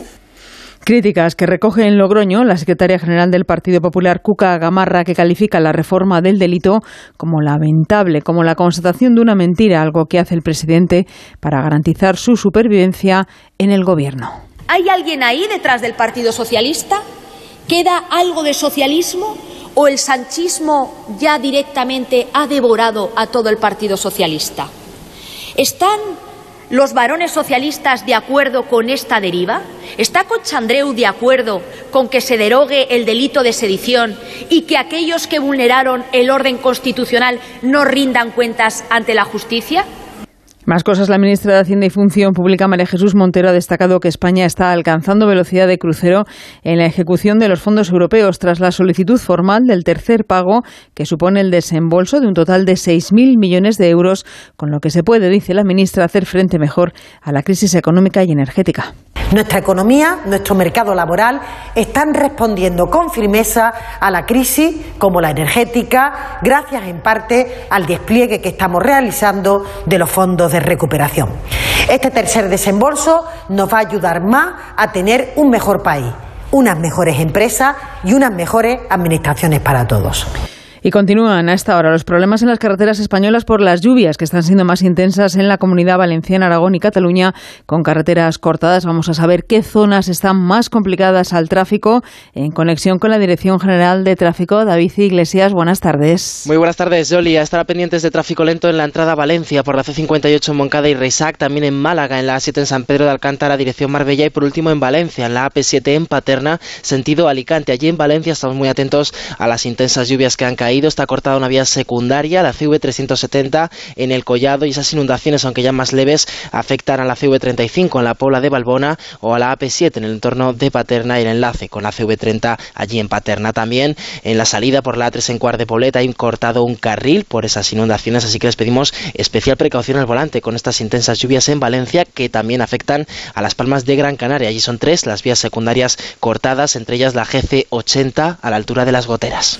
Ese temporal de viento y lluvia que afecta con especial intensidad a la mitad norte de la comunidad valenciana ha obligado a desviar un total de 13 vuelos que deberían haber aterrizado, aterrizado en el aeropuerto de Manises y que finalmente lo han hecho en Madrid, Alicante o Ibiza. Se han recogido cerca de 150 litros por metro cuadrado en las últimas 24 horas y más de la mitad a partir de las 6 de esta mañana.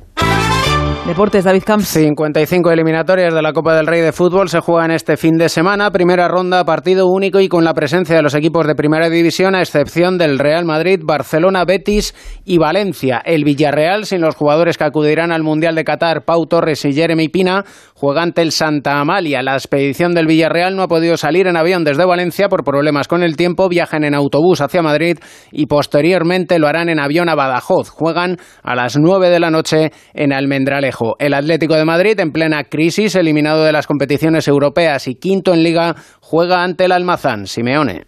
La sensación que tengo es que en el momento en cual estamos nosotros se entiende la necesidad que tenemos de hacerlo bien, de hacer un buen partido y no pensar en otra cosa que en resolver el partido. Ya tendrán tiempo para, para obviamente centrarse en otra etapa tan importante como es la del Mundial para los que le van a tocar eh, jugarlo. Gran Premio de Brasil de Fórmula 1. Carlos Sainz saldrá quinto en la carrera al sprint. Fernando Alonso séptimo. Es todo el repaso a toda la actualidad de la jornada a partir de las 2 de la tarde, la una en Canarias, en una nueva edición de Noticias Fin de Semana con Juan Diego Guerrero y en nuestra página web ondacero.es. Siguen en compañía de gente viajera con Carlas Lamelo para descubrir el apasionante mundo de los animales. Tengamos un poquito presente a estos animales pobrecitos que no cuesta nada poner el alféizar de la ventana un recipiente con agua. es muy importante que tengamos a nuestro animal de compañía bien tratado, bien prevenido. Consulta y resuelve tus dudas en Como el perro y el gato. Podéis mandar lo que os apetezca, consultas, dudas, opiniones, lo que queráis. Línea abierta. Los animales son agradecidos por naturaleza. Como el perro y el gato, con Carlos Rodríguez. Sábados a las 3 de la tarde, a las dos y media y siempre que quieras en la app y en la web de Onda Cero. Patrocinado por Menforsan, los especialistas en cuidados, higiene y cosmética natural para las mascotas. Te mereces esta radio. Onda Cero, tu radio.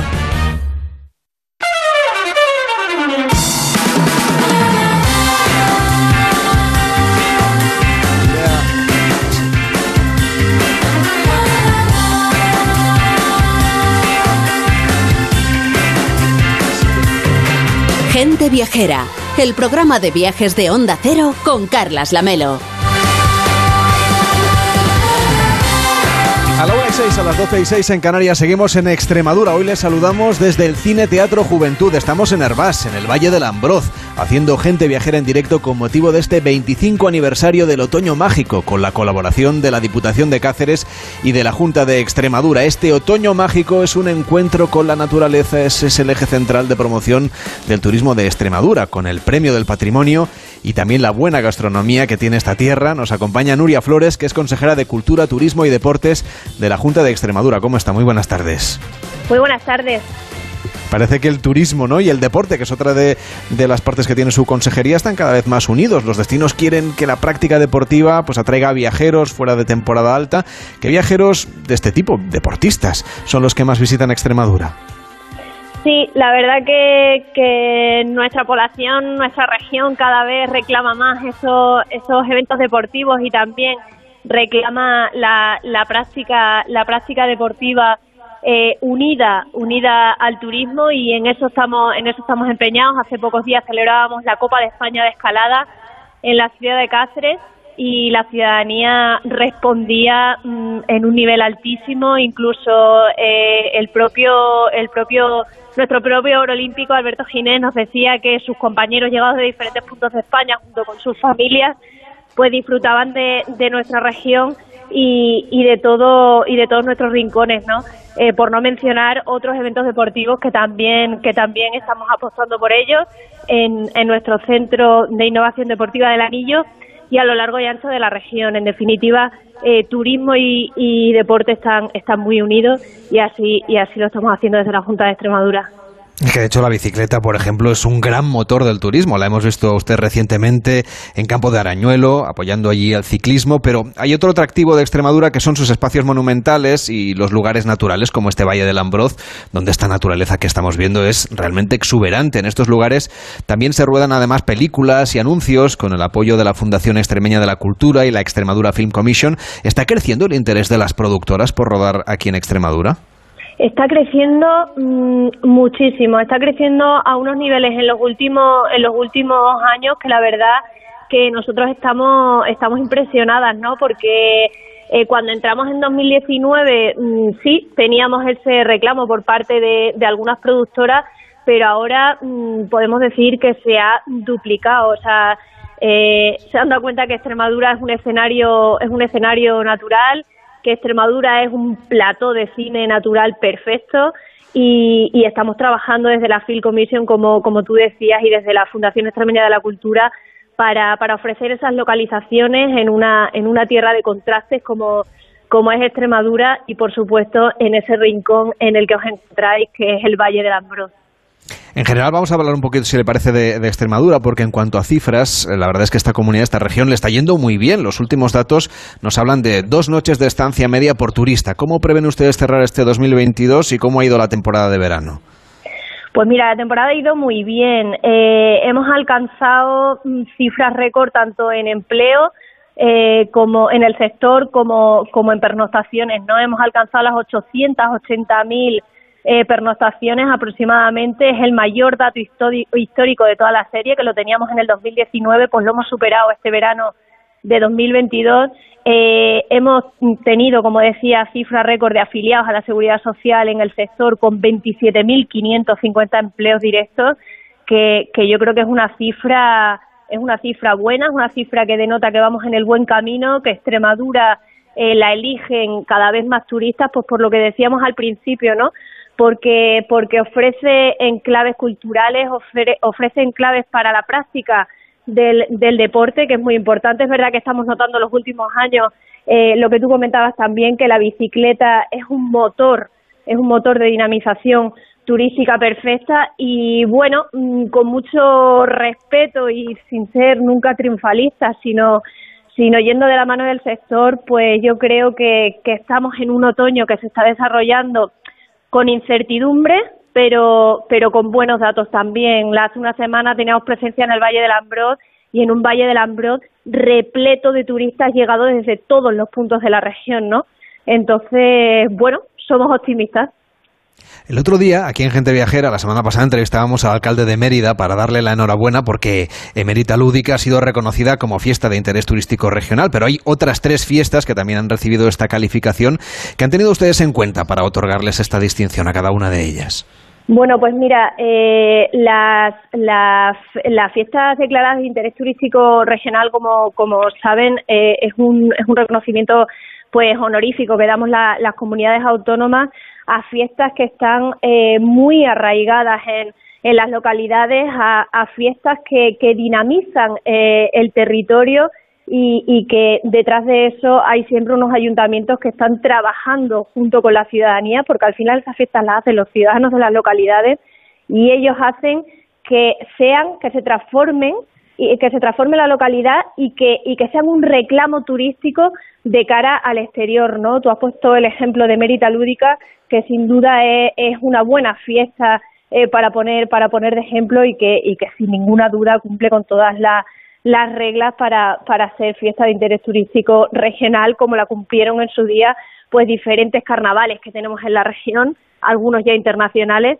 y, otras fiestas que han sido declaradas, como puede ser eh, la fiesta de San Buenaventura en la localidad de Moraleja. Dicen que viajar a Extremadura es recuperar ese poder de soñar, parte de ese segundo plan turístico de Extremadura que tienen ustedes en marcha. ¿Cómo avanza su desarrollo?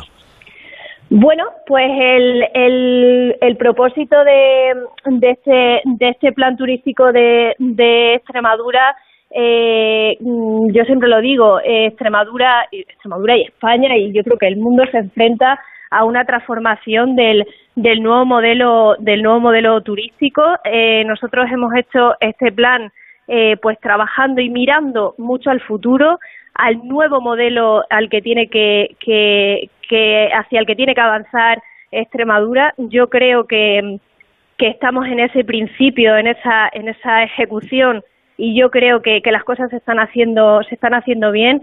Hace poco más de un mes firmábamos con la Consejería de Empleo eh, algo muy reclamado por el por el sector, que era la formación especializada a, eh, al sector de, del turismo y de la hostelería. Eh, ahora mismo eh, es innegable que al sector le, le cuesta muchísimo encontrar trabajadores para, para la hostelería y ahí ha estado la Junta de Extremadura poniendo tres millones de euros encima de la mesa para contribuir a, formar a, a, este, a este perfil, ¿no? Entonces, bueno, en los inicios, pero pero trabajando trabajando para convertir el turismo en ese motor de cambio y generador de, de riqueza económica y social. Es ese plan regional de formación para la hostelería y el turismo. ¿En qué lo van a notar los viajeros? ¿Qué aspectos se está tratando de, de mejorar, ¿no? de ofrecer un mejor servicio para que los viajeros disfruten más de su estancia en Extremadura?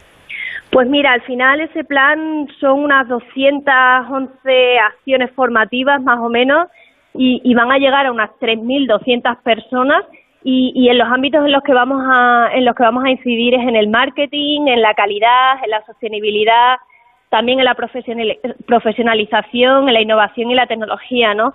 Con el presupuesto que hablaba anteriormente, pero es que para nosotros es muy importante que recepcionistas de hoteles, camareros, camareras tengan una formación específica porque al final son las primeras personas con las que se encuentra un turista a la hora de llegar a la hora de llegar a nuestra región, ¿no? Ellos tienen que ser nuestros mejores embajadores y, y al final un sector profesionalizado, pues yo creo que es un sector eh, que avanza y un sector que, que al final su éxito pues es el de toda la comunidad autónoma. En el primer programa de Gente Viajera de esta temporada ya hablábamos de los planes de Extremadura para posicionarse como destino este otoño-invierno, porque los acababan de presentar. ¿Cuáles son los productos estrella que tienen ustedes para esta época del año? Hombre, pues nosotros ahora mismo tenemos una, una campaña promocional eh, otoño-invierno. De hecho, eh, ahí estáis, ahí estáis vosotros en, en ese otoño mágico del Ambrós. El otoño en Extremadura es un producto estrella, podemos decirlo, vamos, podemos corroborarlo porque, porque ahí están los datos de, de, turistas para, para corroborarlo. Entonces nosotros nos centramos mucho en esta campaña promocional eh, de otoño, fomentando muchísimo, como decía antes, pues el turismo deportivo, el turismo cultural y también el turismo gastronómico, ¿no? Tenemos una un abanico de posibilidades bastante grande. El perfil del turista post pandemia al final ya no elige solamente ese turismo de sol y playa, sino que apuesta por destinos sostenibles, de naturaleza, de calidad y seguros. Y todo ese abanico mm, de demanda lo tiene Extremadura. Entonces yo creo que, que estamos que estamos cada vez dando más pasos de gigante y, y ahora mismo está apuesta, como decía, por el otoño, por, por, nuestro, por, por nuestros cielos estrellados. Tenemos una campaña Extremadura Buenas noches que que somos pioneros en España en este tipo de, de destinos Starlight, así que yo creo que, como decía, tenemos tenemos muchos productos en los que en los que fijarnos, tenemos ahí nuestras ciudades patrimonio de la humanidad, tenemos ahora una apuesta fuerte con esa exposición en Plasencia de las edades del hombre. Y, y como decía, tenemos un abanico de, de posibilidades que ofrecer a todo el turista, a las familias para que vengan a Extremadura. Y yo creo que ya eh, se están dando cuenta y están haciendo de Extremadura un destino de primer nivel. Pues lo vamos a seguir contando aquí, si le parece. Nuria Flores, consejera de Turismo, gracias por acompañarnos y que vaya muy bien el día. Buenas tardes. Muy buenas tardes y bienvenidos a esta tierra.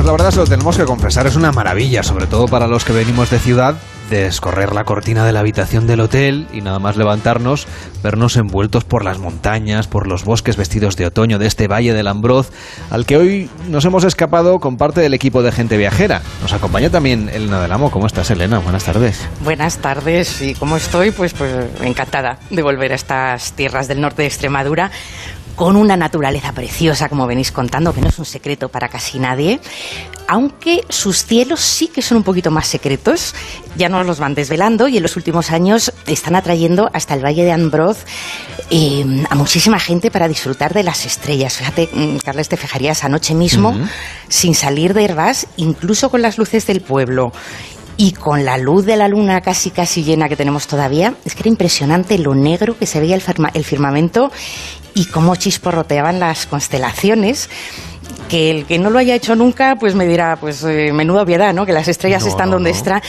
Claro, salí Los que vivimos en ciudad las estrellas no las vemos. Es que no las vemos. El hombre que hemos mirado siempre durante milenios, desde que el mundo es mundo, hemos mirado hacia arriba para tantas cosas y, y, vivimos de espaldas a ellas, pero realmente el que sí conozca lo que esconde ese palabrejo del astroturismo, el que sí sabe la maravilla que hay detrás, me está entendiendo. Además que hay cielos y cielos, los de aquí son un espectáculo y encima que te los explique un experto con la ayuda de un telescopio o a simple ojo desnudo, mm, yo fíjate, lo probé la primera vez hace unos pocos años, no demasiado, es de lo más emocionante que recuerdo. Realmente te sientes un, granito minúsculo en el infinito, es, es una cosa verdaderamente emocionante. Y aquí con la poquísima contaminación lumínica de este valle y con la limpieza de estos cielos, pues no es de extrañar que Nervás abriera hace ya un tiempito la empresa Dastra, que tiene mucha trayectoria, o que el año pasado, eh, como esto está teniendo mucho tirón, está atrayendo mucha gente, abrió, abrió una segunda empresa de astroturismo, se llama Astroturismo La Estación, están en Aldea Nueva y con ellos te puedes organizar bastante a la medida, aunque tienen también sus programas, pero bastante a la medida, un grupo de amigos, una familia que se venga por aquí, se puede organizar, pues eso, unas sesiones de, de observación del firmamento, pues en lugares tan espectaculares como el Corral de los Lobos, que está en la garganta, es un claro en plena naturaleza a más de mil metros de altura o, por ejemplo, a lo largo del, del, puerto mm, de Honduras, que a lo largo de 17 kilómetros pues te va llevando desde este valle del Ambroz hasta el vecino valle del Jerte. Y antes, por ejemplo, hablabais también del Otoño Mágico, que se está celebrando ahora esta 25 edición a lo largo y ancho del Valle del Ambroz. Y, bueno, pues entre su programación mm, hay rutas senderistas, hay paseos en bici, hay mercadillos gastronómicos y, de artesanía como los que tenemos hoy en, en. Y, o hay visitas al patrimonio de sus ocho pueblos, pero también han incluido estas sesiones de observación del firmamento que te comento de la mano de los guías Starlight, porque los cielos del invierno son todavía más limpios que los del verano o sea que quienes se acerquen por aquí, bien abrigaditos, eso sí, porque hace un frío pelón ya por las noches aquí a estas alturas del año, pues esos ya tienen un plan excepcional para hacer por la noche. Oye, te lo compro, ¿eh? De noche ya lo tenemos claro, salir a una sesión de observación del firmamento, pero durante el día y para los más activos, a ver, propuestas, planes para un fin de semana de escapada por este Valle del Ambroz. A, ver, pues mira, eh, ya las temperaturas mm, lo complican un poco para dedicarse a una de las rutas estrellas que nos venían, de los alicientes estrella que nos venían hablando, que es, por ejemplo, ejemplo, todo lo vinculado con el agua. Aquí hay piscinas naturales por todas partes que, claro, en verano, en primavera, cuando pega bien el calor, son un espectáculo. Entonces es perfecto para dedicarse, por ejemplo, también al kayak o al paddle surf, que se ha puesto tan, tan de moda en el embalse de baños, que se, no hace demasiado, se permite la navegación también por él. Entonces, claro, pero eso me decían ayer, aquí el agua duele. Entonces, mejor eso reservárselo para cuando apriete el calor. Ahora, sin embargo, es la temporada perfecta para salir a coger setas por los pinares de los que nos hablaban, estos bosques preciosos de castaños y de abedules. Hay que sacarse, eso sí, un permiso, que ahora te lo sacas muy cómodamente por internet, pero sobre todo hay que saber, Carlos, o sea, mm. hay que saber distinguir las comestibles de las que no, que no es plan de ir de osado por la vida y llevarse luego un disgusto. O sea, que los que no entendemos, mejor disfrutamos estas setas en los restaurantes. Exactamente. Y nos acercamos a estos bosques, pues simplemente a caminar o a, montar en bici. Y bueno, pues lo comentabais antes, el Valle del Ambroz lo atraviesa la Vía de la Plata, que era la calzada romana que unía las localidades de Mérida Augusta, es decir, Mérida y Astúrica Augusta, es decir, Astorga. Entonces, desde antes incluso de los romanos, era la principal vía de comunicación de esta parte de la península. Y hoy, de forma casi casi paralela a su trazado, pues se abren por aquí eh, paso muchos, muchos peregrinos rumbo a Santiago, porque caminos, ya lo saben los oyentes, eh, caminos hay muchos, pero el cuarto más transitado, después del francés, el portugués y el primitivo, es el que pasa por estas tierras, pues con montañas que superan los 2.000 metros, riachuelos, de esas de, encinares y de alcornoques, de zonas de vega y de cultivos en balcales, que son una preciosidad, ¿no?, de, de cerezos y de ciruelas. Entonces, además de la Vía de la Plata, hay 16 senderos señalizados por el Valle del Ambroz, que se pueden consultar, por cierto, en su web, visitambroz.com, con una A solamente. Y luego tienes zonas mm, perfectas para transitarlas a caballo con la empresa de turismo ecuestre que funciona por aquí. Las puedes hacer a pie por tu cuenta, cada una con sus distintos grados de, dificultad, sus mm, trazados más o menos largos. Y si lo prefieres, lo puedes ir, mm, lo puedes organizar con una empresa de interpretación de la naturaleza, Vive en Broad se llama, te ofrecen paseos interpretativos para acercarte a la flora de toda esta zona y conocerla pues mucho más en profundidad. Todas estas rutas las puedes hacer también en bici, aunque lo que más está pegando en los últimos años es venirse a pedalear por el casi casi recién estrenado Camino Natural de la Vía Verde de la Vía de la Plata. Pues para acercarnos a estos caminos y a estos cuarenta y tantos kilómetros para disfrutar en bicicleta, nos acompaña Palmira Valencia, que es propietaria de Bicis Ambroz, que es una de las tres empresas de cicloturismo que funcionan en este valle. Hola Palmira, ¿cómo está? Muy buenas tardes. Hola, muy buenas. Por acompañarnos. Gracias a vosotros. Claro, las vías verdes, ya lo sabe la mayoría de los oyentes, son antiguos trazados de ferrocarril, si me corrige si estoy equivocada, no, no, correcto. que tras caer en desuso se han acondicionado para poderlos recorrer a pie, o en bici. Esta mm, vía verde de la Plata Sí. ¿por dónde, por dónde, qué recorría? Pues bueno, este era el antiguo trazado de ferrocarril, es un trazado muy antiguo de mediados del siglo XIX, iba desde lo que antes se llamaba Palazuelo, que hoy se llama Monfragüe, hasta Astorga en León, y hacía, era un recorrido que se hacía tanto para eh, pasajeros como mercancías. Lo que pasa es que eh, la vía de la Plata, que toma su camino, su nombre también, como tú lo has dicho, por esa calzada romana que nos atraviesa, pues eh, era un, el, el, tren que el tren se diseñó a mediados del siglo XIX, un tren muy antiguo que no tenía mucha fuerza, trenes de vapor, entonces va buscando la menor pendiente posible. Es eh, tan cómodo el camino para el ferrocarril que no pasa por los pueblos. Entre Béjar y Plasencia, por ejemplo, eh, solo pasa por Herbás. Todos los demás pueblos están arriba abajo de la vía. Ahora mismo está inaugurado el tramo entre, entre Navalmoral de Béjar y Casas del Monte, son 42 kilómetros abiertos. Está a puntito de estrenarse el tramo Jarilla-Plasencia, que son otros 25 kilómetros más, con lo cual tendremos aquí en esta zona pues aproximadamente 70 kilómetros para disfrutar de estos caminos naturales. Vía verde de, porque las vías verdes se llaman así a todas las vías de ferrocarril desmontadas. Aquí coincide Camino Natural con Vía Verde. Y eh, tendremos pues unos senderos estupendos para disfrutar en cualquier época del año, porque aún en invierno un poquito abrigadito, si no te llueve, es un trazado espectacular. Y para los viajeros que se acerquen, ustedes les ofrecen todo tipo de comodidades, ¿no? Incluso si vamos con niños o con gente que a lo mejor pues no sea tan deportista, también, claro, la Vía Verde lo bueno es que la no hay muy poca pendiente porque el ferrocarril no podía superarlo, entonces ahora lo aprovechamos nosotros. Efectivamente, la pendiente que tenía ese ferrocarril no llega al 2%, la mayor pendiente, que todo el tramo es mucho más suave.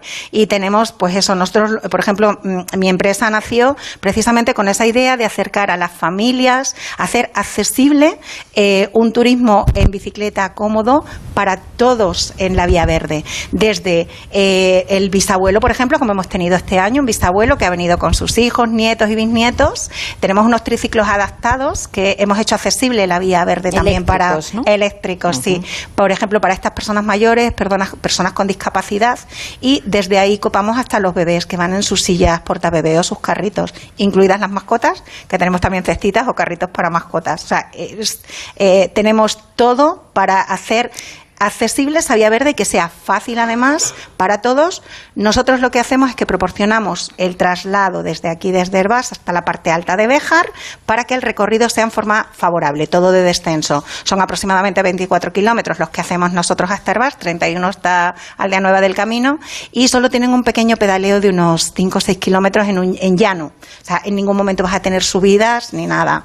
Como decía Carles, eh, los que son menos expertos en bicicleta, para ellos es perfecto. la gente que monta en bicicleta pues tiene otras rutas como la pista de Heidi, eh, senderos de Lambro, sí, que ya requieren pues bueno tener un poco más de experiencia. O sea que aunque tenéis bicis eléctricas eh, no hacen falta realmente, por lo menos para la vía verde. no, no son necesarias. Hay mucha gente que quiere probarlas o que quiere bueno pues ir un poquito más cómodo, pero realmente no son necesarias. Te quería preguntar, tuvisteis mucha puntería, ¿no? Cuando abristeis Bicis Ambroz nada más arrancar en 2020. No quiero recordarle a los oyentes qué nos ocurrió a comienzo de 2020 a todo el planeta. Pues sí. Recién estrenada la vía. Y... Tuve un ojo, vamos, eh, había hecho ya otras vías verdes. Por ejemplo, mi idea de montar este negocio aquí nació haciendo la senda del oso en Asturias. El funcionamiento es similar. Ese sistema de traslado para hacer fácil y accesible a todos con niños. Yo la hice con mis niños pequeños.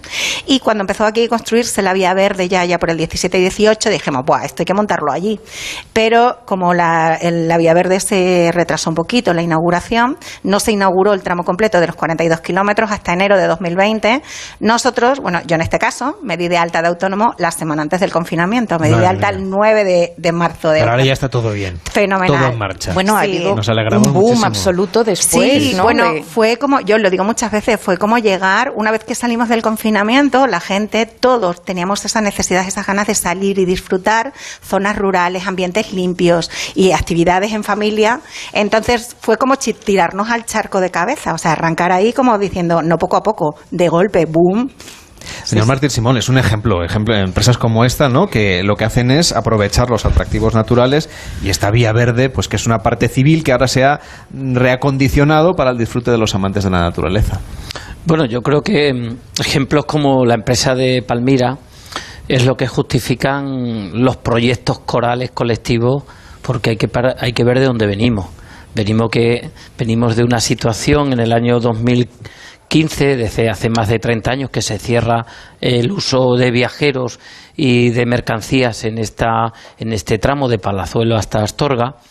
Y bueno, pues yo recuerdo al grupo de acción local, a la alcaldesa de Herbás, eh, el día de mi cumpleaños, en octubre del 2016, que vinieron al despacho a decir, vamos, queremos impulsar de forma colectiva con, con Turismo Extremadura y con el Ministerio este proyecto.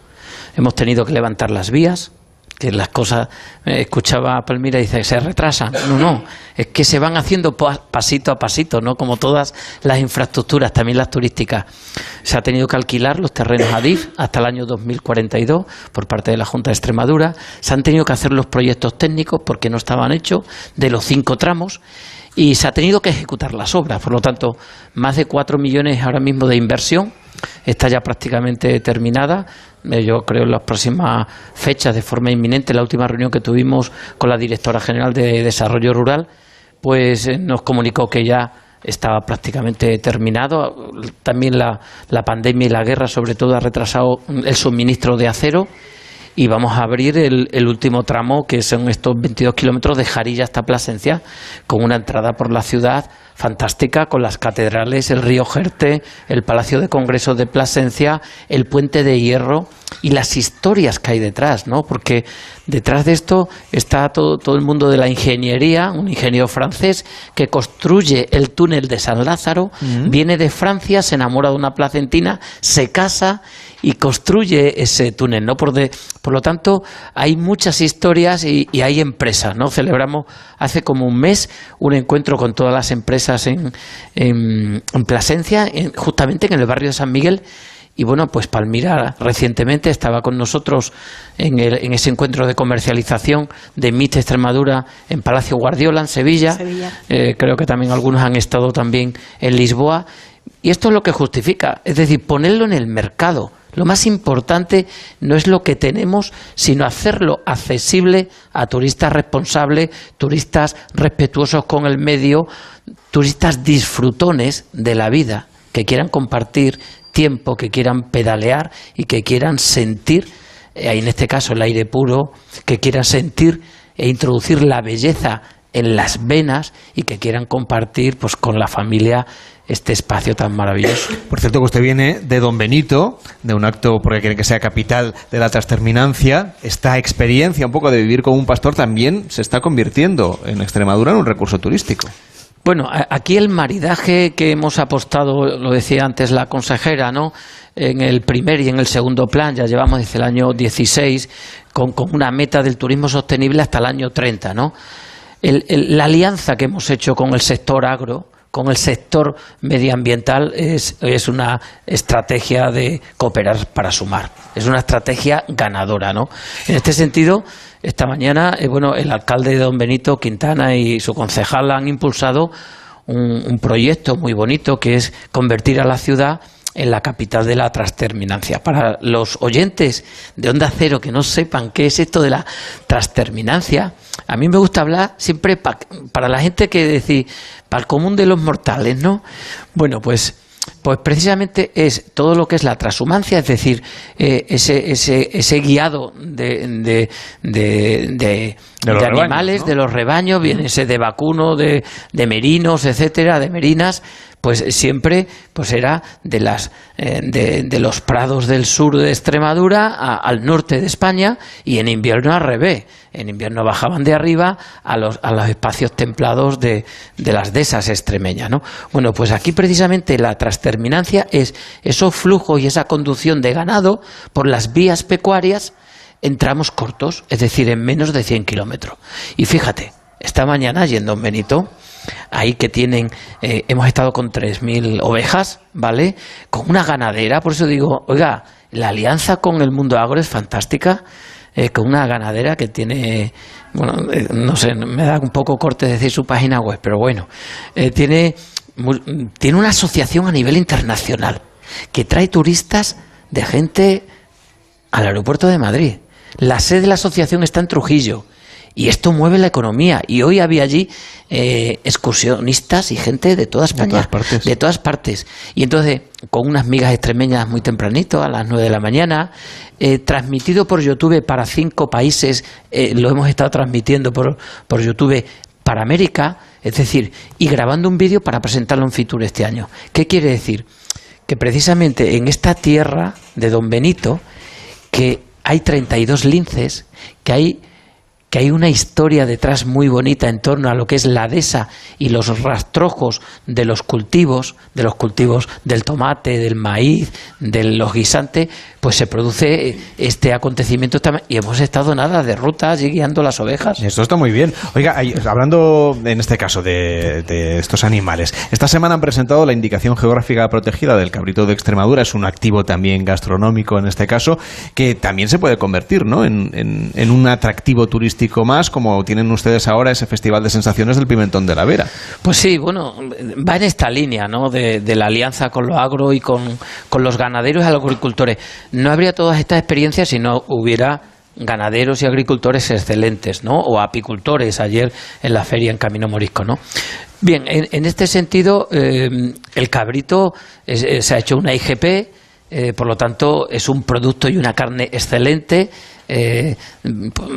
Las zonas más, más con más montaña, como es la Vera, como son los Ibores, Villuercas, y se ha convertido en esa IGP. Pero tenemos el Festival Pimentón de la Vera, que es un, proyecto que nace hace cinco años con el apoyo público-privado de danzando, mm, tirando del carro los empresarios al TUP, pero también la DOP, Pimentón de la Vera. Ellos ponen dinero y nosotros ponemos dinero. Y hemos convertido en un festival Fíjate que lleva cinco ediciones, el objetivo es llegar a diez años para declararlo fiesta de interés turístico regional, pero mientras tanto disfrutamos de 70 actividades. Entonces, hoy los viajeros que vengan a Extremadura, precisamente mañana creo, ¿hoy qué día es? ¿Qué día es hoy? 12. Hoy, 12. Pues hoy empieza. Hoy del 12 al 27 de noviembre tienen 70 actividades. ¿Y qué pueden hacer? Pues mira, visitar un secadero de pimiento, excursiones de 4x4, eh, una exposición de fotografía, pueden mm, visitar también la exposición Tránsitus en Plasencia, eh, pueden hacer lecturas de relatos, palabras con pimientos, un show cooking, pueden hacer festivales de, mm, de por ejemplo, de grupos de folk o, de, o visitar un pueblo de colonización como es San Gil o concursos populares de cocina. Todas estas, porque se trata de qué puede hacer el viajero cuando viene ahora en otoño, ¿no? O esas cuatro rutas gastronómicas que tenemos sostenibles, eh, que es el ejemplo más, em, más avanzado de, de hacer eh, como es la ruta del vino y del cava. Mira, el otro día visitaba yo una bodega. aquí voy a decir el nombre, no pasa nada. El pago de las encomiendas donde además tiene dos hoteles, el Hotel Rocamador y el Hotel del Moral. Y además es la única bodega que tiene un aeródromo privado en España. La gente viene, sí, sí, ya sé. Eso es turismo de nivel. Pero si, yo, sé que te está sorprendiendo, pero es que la nueva Extremadura, la revolución silenciosa de la oferta, sorprende. Bueno, pues estuve eh, estuve visitando la bodega, coincidí allí con unos excursionistas de Alicante todo esto lo puedes ver, o puedes ver la ruta del queso y visitar una ganadería, o puedes hacer también la ruta del ibérico, o la ruta del aceite, la cultura del aceite, el aceite manzanilla cacereña. Puedes dormir, por ejemplo, en, en, un hotel museo que inauguró el presidente recientemente, hace un mes, que es el Museo Aqua et Oleum, el Sierra de Gata. O puedes dormir en, al lado de una almazara ecológica como es en Hábitat Cigüeña Negra, que además tiene un jamán que además tiene un restaurante, que además tiene 220 hectáreas. ¿A qué te estás sorprendiendo? Totalmente. Claro, pero es que Hacía tiempo que no venías. ¿eh? Hacía tiempo que no venía a Extremadura. Tiene usted razón. Le voy a pedir que se quede porque tenemos que hacer una pausa para poner unos anuncios. Ya sabe usted que en la radio también tenemos que, hacer estas cosas. Y a la vuelta vamos a seguir recorriendo Extremadura y hablando de gastronomía. Así que, Palmira, muchísimas gracias y que tenga mucho éxito con las bicicletas. Buenas tardes. Muchas gracias, buenas tardes. Hacemos una pausa y como ya es casi la hora de comer, pues les vamos a hacer una sugerencia con Estrella Michelin. El programa de viajes de Onda Cero con Carlas Lamelo. Adelántate al Black Friday con los tecnoprecios del corte inglés y llévate un televisor LG de 75 pulgadas por solo 899 euros. Además, tienes un portátil Asus VivoBook i5 con 12 GB a 699 euros. Adelántate al Black Friday y llévate ya todo lo que te gusta con la financiación fácil del corte inglés. Financiación ofrecida por Financiera El Corte Inglés y sujeta a su aprobación. Consulta condiciones y exclusiones en elcorteinglés.es.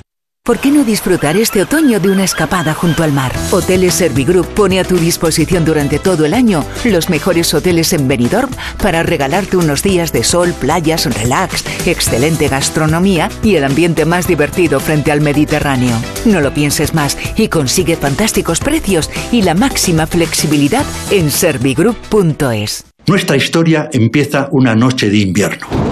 Pero Manuel, ¿lo has matado? No lo sé. Estás? Bien, muy bien. Bueno, siempre y cuando no entre nadie en Zarzauriel. Tío, problemón, ha venido gente aquí. tranquilo, ocurre, ¿qué, qué ocurre? Ya, ya, ya, bueno, pues que ha venido gente. Son unos malnacidos, tío. Unos asquerosos. Los asquerosos, de Santiago Lorenzo. Sí, señor. La mochufada pura. Disfruta del mejor entretenimiento en audio por solo 4,99 euros al mes, o si lo prefieres, 39,99 al año. Sonora. Gente que escucha. Los tecnoprecios del corte inglés son extraordinarios, como las lavadoras conectadas Haier, porque con sus programas de vapor y funciones de inteligencia artificial ofrecen resultados profesionales en casa. Y hasta el 22 de noviembre tienes hasta 300 euros de regalo extraordinario en el corte inglés al comprar una lavadora, lavasecadora o secadora Haier en promoción. Haier, conéctate a lo extraordinario en el corte inglés. Hablemos del jamón. Si quiere mostrar a sus clientes familiares o amigos su agradecimiento en estas fechas, cuente con nosotros. Pocos regalos se agradecen tanto como un buen jamón, presentados en un magnífico estuche de madera, incluyendo su mensaje de felicitación y encargándonos del envío y la entrega a sus beneficiarios. Importantes descuentos por reserva anticipada y por volumen de compra. Tujamondirecto.com. Jamones embutidos de bellota de guijuelo a su casa. Visítenos en www.tujamondirecto.com o llámenos al 984 1028. ¿Y cómo lo detectáis antes de que entren? Pues con la tecnología Presence. Por ejemplo, detectamos si intentan sabotear la alarma con inhibidores y los sensores de las puertas y ventanas que nos avisan antes de que alguien entre. Y mira, Ana, estas cámaras tienen análisis de imágenes y así vemos si es un peligro real. Pero lo importante es que si pasa algo, nosotros respondemos al momento. Protege tu hogar frente a robos y ocupaciones con la alarma de Securitas Direct. Llama ahora al 900-272-272. Apúntate al ahorro eficiente de los tecnoprecios del corte inglés. Descubre las lavadoras y secadoras Whirlpool con la máxima eficiencia y la tecnología Care Plus con vapor, que mantiene tu colada fresca hasta 6 horas, incluso si la olvidas en el tambor. Con Whirlpool tu colada sin esfuerzo para que dediques tu tiempo a lo que de verdad importa. Además, hasta el 31 de diciembre tienes hasta 120 euros de regalo en una selección de secadoras Whirlpool en el corte inglés.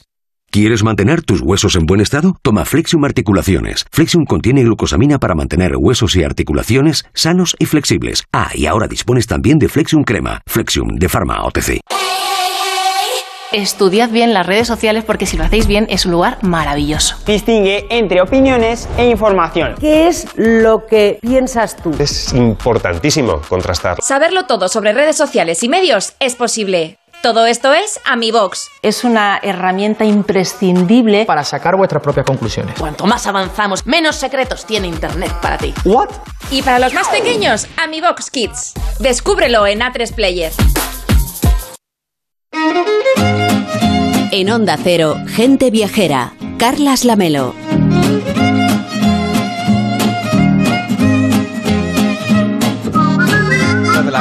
Gastronomía de Extremadura. Tienen ustedes, señor Martín Simón, un montón de productos que ustedes quieren destacar a través de ese programa que se llama Extremadura Gourmet, ¿verdad? Pues sí, eh, es un, un programa fantástico porque fíjate, es la mistura, la mistura entre los alojamientos rurales que para nosotros tenemos un pelín de debilidad por el turismo rural y por esos emprendedores, esas emprendedoras del mundo rural que son jabatas, que son heroínas, que son eh, icónicas de las eh, que empezaron en el turismo. Después tenemos toda una red de 80 restaurantes seleccionados desde Estrellas Michelin, Big Gourmand, Sol Repsol y después tenemos un abanico de unas 100 actividades concretas. Y además todo esto fácil, fácil, con un buscador que te metes y dices, a ver, ¿qué actividad quiero hacer en alguno de las de los cuatro territorios o zonas turísticas como tenemos organizada Extremadura. Por lo tanto, hay que hacérselo fácil a los viajeros. Pues además, eh, algunos de los representantes de todos estos productos con denominación de origen de la provincia de Cáceres, en este caso, en el próximo evento culinario Mediterránea Gastrónoma de Valencia, pues tendrán representación, un embajador de lujo, que es Alejandro Hernández Talabán, del restaurante Versátil, que está en Herbás. ¿Cómo está? Muy buenas tardes. Hola, buenas tardes. ¿Qué tal? Han estado además también en San Sebastián en octubre, ahora les toca Valencia. Cuéntenos un poco esos productos de denominación de origen que tenían aquí en Cáceres y que utiliza usted en su cocina. Bueno, pues como ya sabéis, en Extremadura contamos con una materia prima excepcional y no por menos tenemos que salir eh, a enseñársela al resto de al resto de, de personas y de comunidades que tenemos dentro de nuestro país, porque como bien os digo, es una materia prima eh, exquisita y, y tenemos que sacar pecho para, para poder defenderla con naturalidad y con orgullo. Eh, que se une y se fusiona en un, en un futuro, digamos, prometedor en este restaurante versátil, La Melo, y que tiene una idea global maravillosa porque en el mismo sitio me parece que hay dos espacios con dos conceptos diferentes, ¿verdad? Exactamente. Versátil cuenta con dos espacios diferentes, una misma filosofía y, y bueno, y luego cuenta con dos ambientes muy diferentes y diferenciados a la vez. Por un lado tenemos la parte más gastronómica, ¿vale? Que sería la parte del salón en la cual ofrecemos menú de degustación con productos de temporada que vamos rotando por temporada según los productos que nos va regalando la tierra, el mar o el campo. Y por otro lado tenemos un espacio un poquito más informal y que lo combinamos con una galería de arte. Y eh, en ese espacio informal pues hay platos, eh, bueno pues desde algún plato que tenemos en el menú de degustación hasta platos más informales para venir igual con los peques como unas croquetas, unos finger, una costilla. Y, y oye y dar las dos posibilidades porque hay veces que nos apetece comer de una forma y otras veces eh, disfrutar de otra. Comiendo. Pues todo esto en Extremadura, en este restaurante versátil. Sabemos que hasta ahora usted tiene que atender la cocina, así que le agradecemos que nos haya atendido aquí en Gente Viajera. Hasta la próxima. Sí, le saludo. Ah, sí, le saluda al director, a- claro. Al chef Alejandro, buenos días. Igualmente, Paco, muy buenos días. ¿Qué tal? ¿Cómo Bueno, estamos? Pues estamos fantásticos, estamos orgullosos de tu colaboración con Turismo Extremadura y también además eh, Carles pues ha estado representando a la región en Dubái y en Francia. pues, en Francia, en Toulouse, eso es. En Toulouse, venga. Pues adelante. Alejandro, muchísimas gracias. Un fuerte abrazo. Muchísimas gracias, Paco. Muchísimas gracias, gente viajera.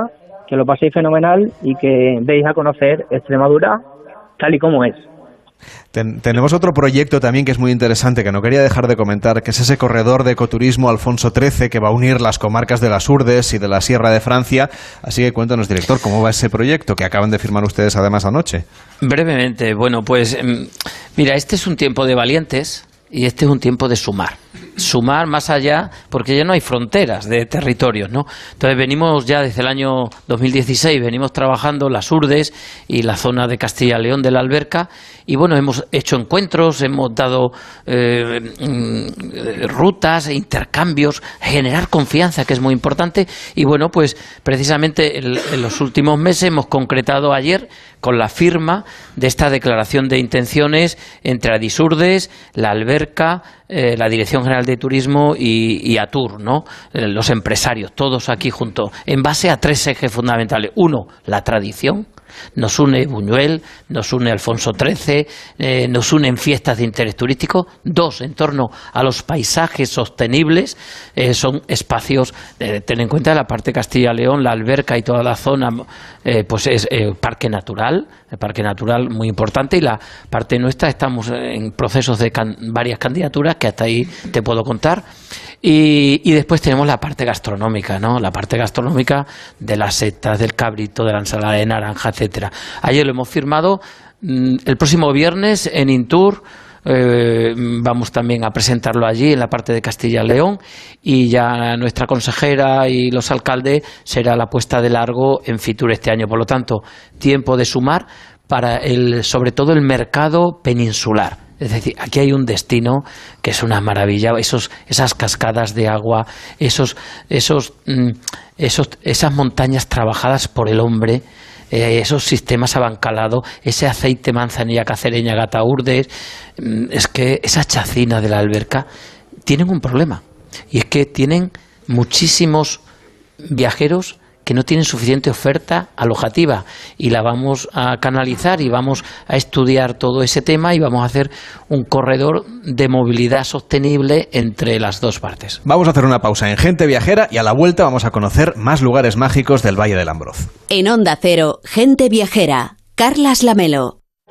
La Brújula El León, todo un clásico de la radio. El martes 15 de noviembre y por decimoctavo año consecutivo, La Brújula pone rumbo a León. Rafa La Torre y el equipo del programa estarán en directo en el Museo Casa Botines Gaudí para ofrecerte el análisis y el resumen de la actualidad del día. Gracias al Ayuntamiento de León, a la Diputación Provincial de León y a Patatas y Jolusa. El martes 15 a partir de las 7 de la tarde, La Brújula desde León, con Rafa La Torre. Te mereces esta radio. Onda Cero, tu radio.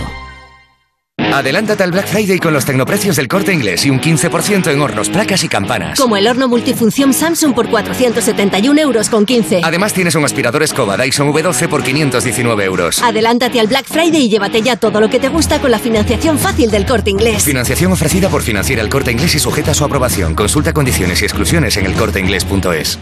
¿Cómo debe ser la educación en el mundo digital en el que vivimos? Las mejores prácticas y reflexiones sobre educación, innovación y tecnología vuelven a la quinta edición del Congreso Mundial Enlighted, impulsado por Fundación Telefónica, IEO University, South Summit y Fundación La Caixa y con el apoyo de A3 Media. Los días 16 y 17 de noviembre en Distrito Telefónica. Reserva tu entrada en enlighted.education. Donde tú ves trabajadores, el Instituto Regional de Seguridad y Salud en el Trabajo lleva 25 años trabajando para prevenir sus riesgos laborales. 25 años comprometido con la vida. Infórmate cómo en el 900-713-123. Comunidad de Madrid. Onda Cero, Madrid. Wine lovers, aficionados y profesionales. Los vinos de la Mancha vuelven a su cita anual en Madrid para presentar su nueva añada en la sala VIP Suroeste Puerta 3 del espectacular Estadio Civitas Metropolitano durante los días 21 y 22 de noviembre de 11 a 21 horas. Lunes 21 profesionales, martes 22 aficionados mayores de 18 años hasta completar aforo.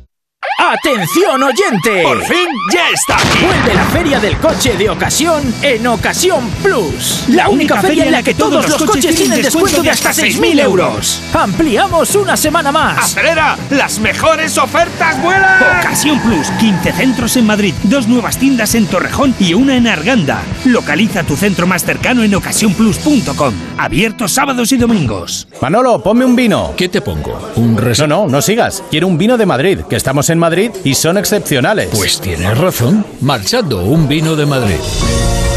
Denominación de origen Vinos de Madrid. www.vinosdemadrid.es. Son nuestros y son únicos. Buenas manos, el programa que cuida lo más importante, tu salud. Estamos hablando de una enfermedad relativamente joven, porque ¿qué síntomas nos tienen que hacer sospechar que pueda haber detrás este problema? Los mejores especialistas, claves y consejos para cuidarnos mejor. La medicina da soluciones también para todo. En todos los ámbitos. Vamos haciendo escala donde están los mejores especialistas. En buenas manos, el programa de salud de Onda Cero, siempre que quieras, en la web y en la app, con el doctor Doctor Bartolomé Beltrán. Te mereces esta radio. Onda Cero, tu radio. Gente viajera. Me encanta la verdad el programa porque me da la posibilidad de viajar uh, junto a vosotros. Os agradecería en esta nueva singladura si pudierais hablar de Cazorla y... Mi marido y yo nos vamos a Menorca y me gustaría que me contarais cómo visitar la isla en tres días. Ideas y consejos para tus próximas vacaciones. Rincones por descubrir. Experiencias para compartir. Gente viajera. Con Carlas Lamelo. Sábados y domingos desde las 12 del mediodía. Y cuando quieras, en la web y en la app. Gente Viajera con Carlas Lamelo. Te mereces esta radio. Onda Cero, tu radio. Gente Viajera. 98.0 Madrid.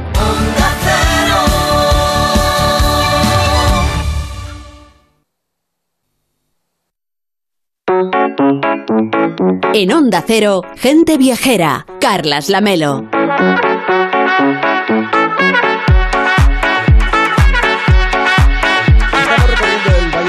Estos lugares mágicos en este otoño mágico y Ángel Martínez Bermejo nos va a llevar en, por alguno de estos ocho pueblos que componen el valle, fijándonos en esos lugares singulares, en esos lugares mágicos. ¿Por dónde empezamos, Ángel?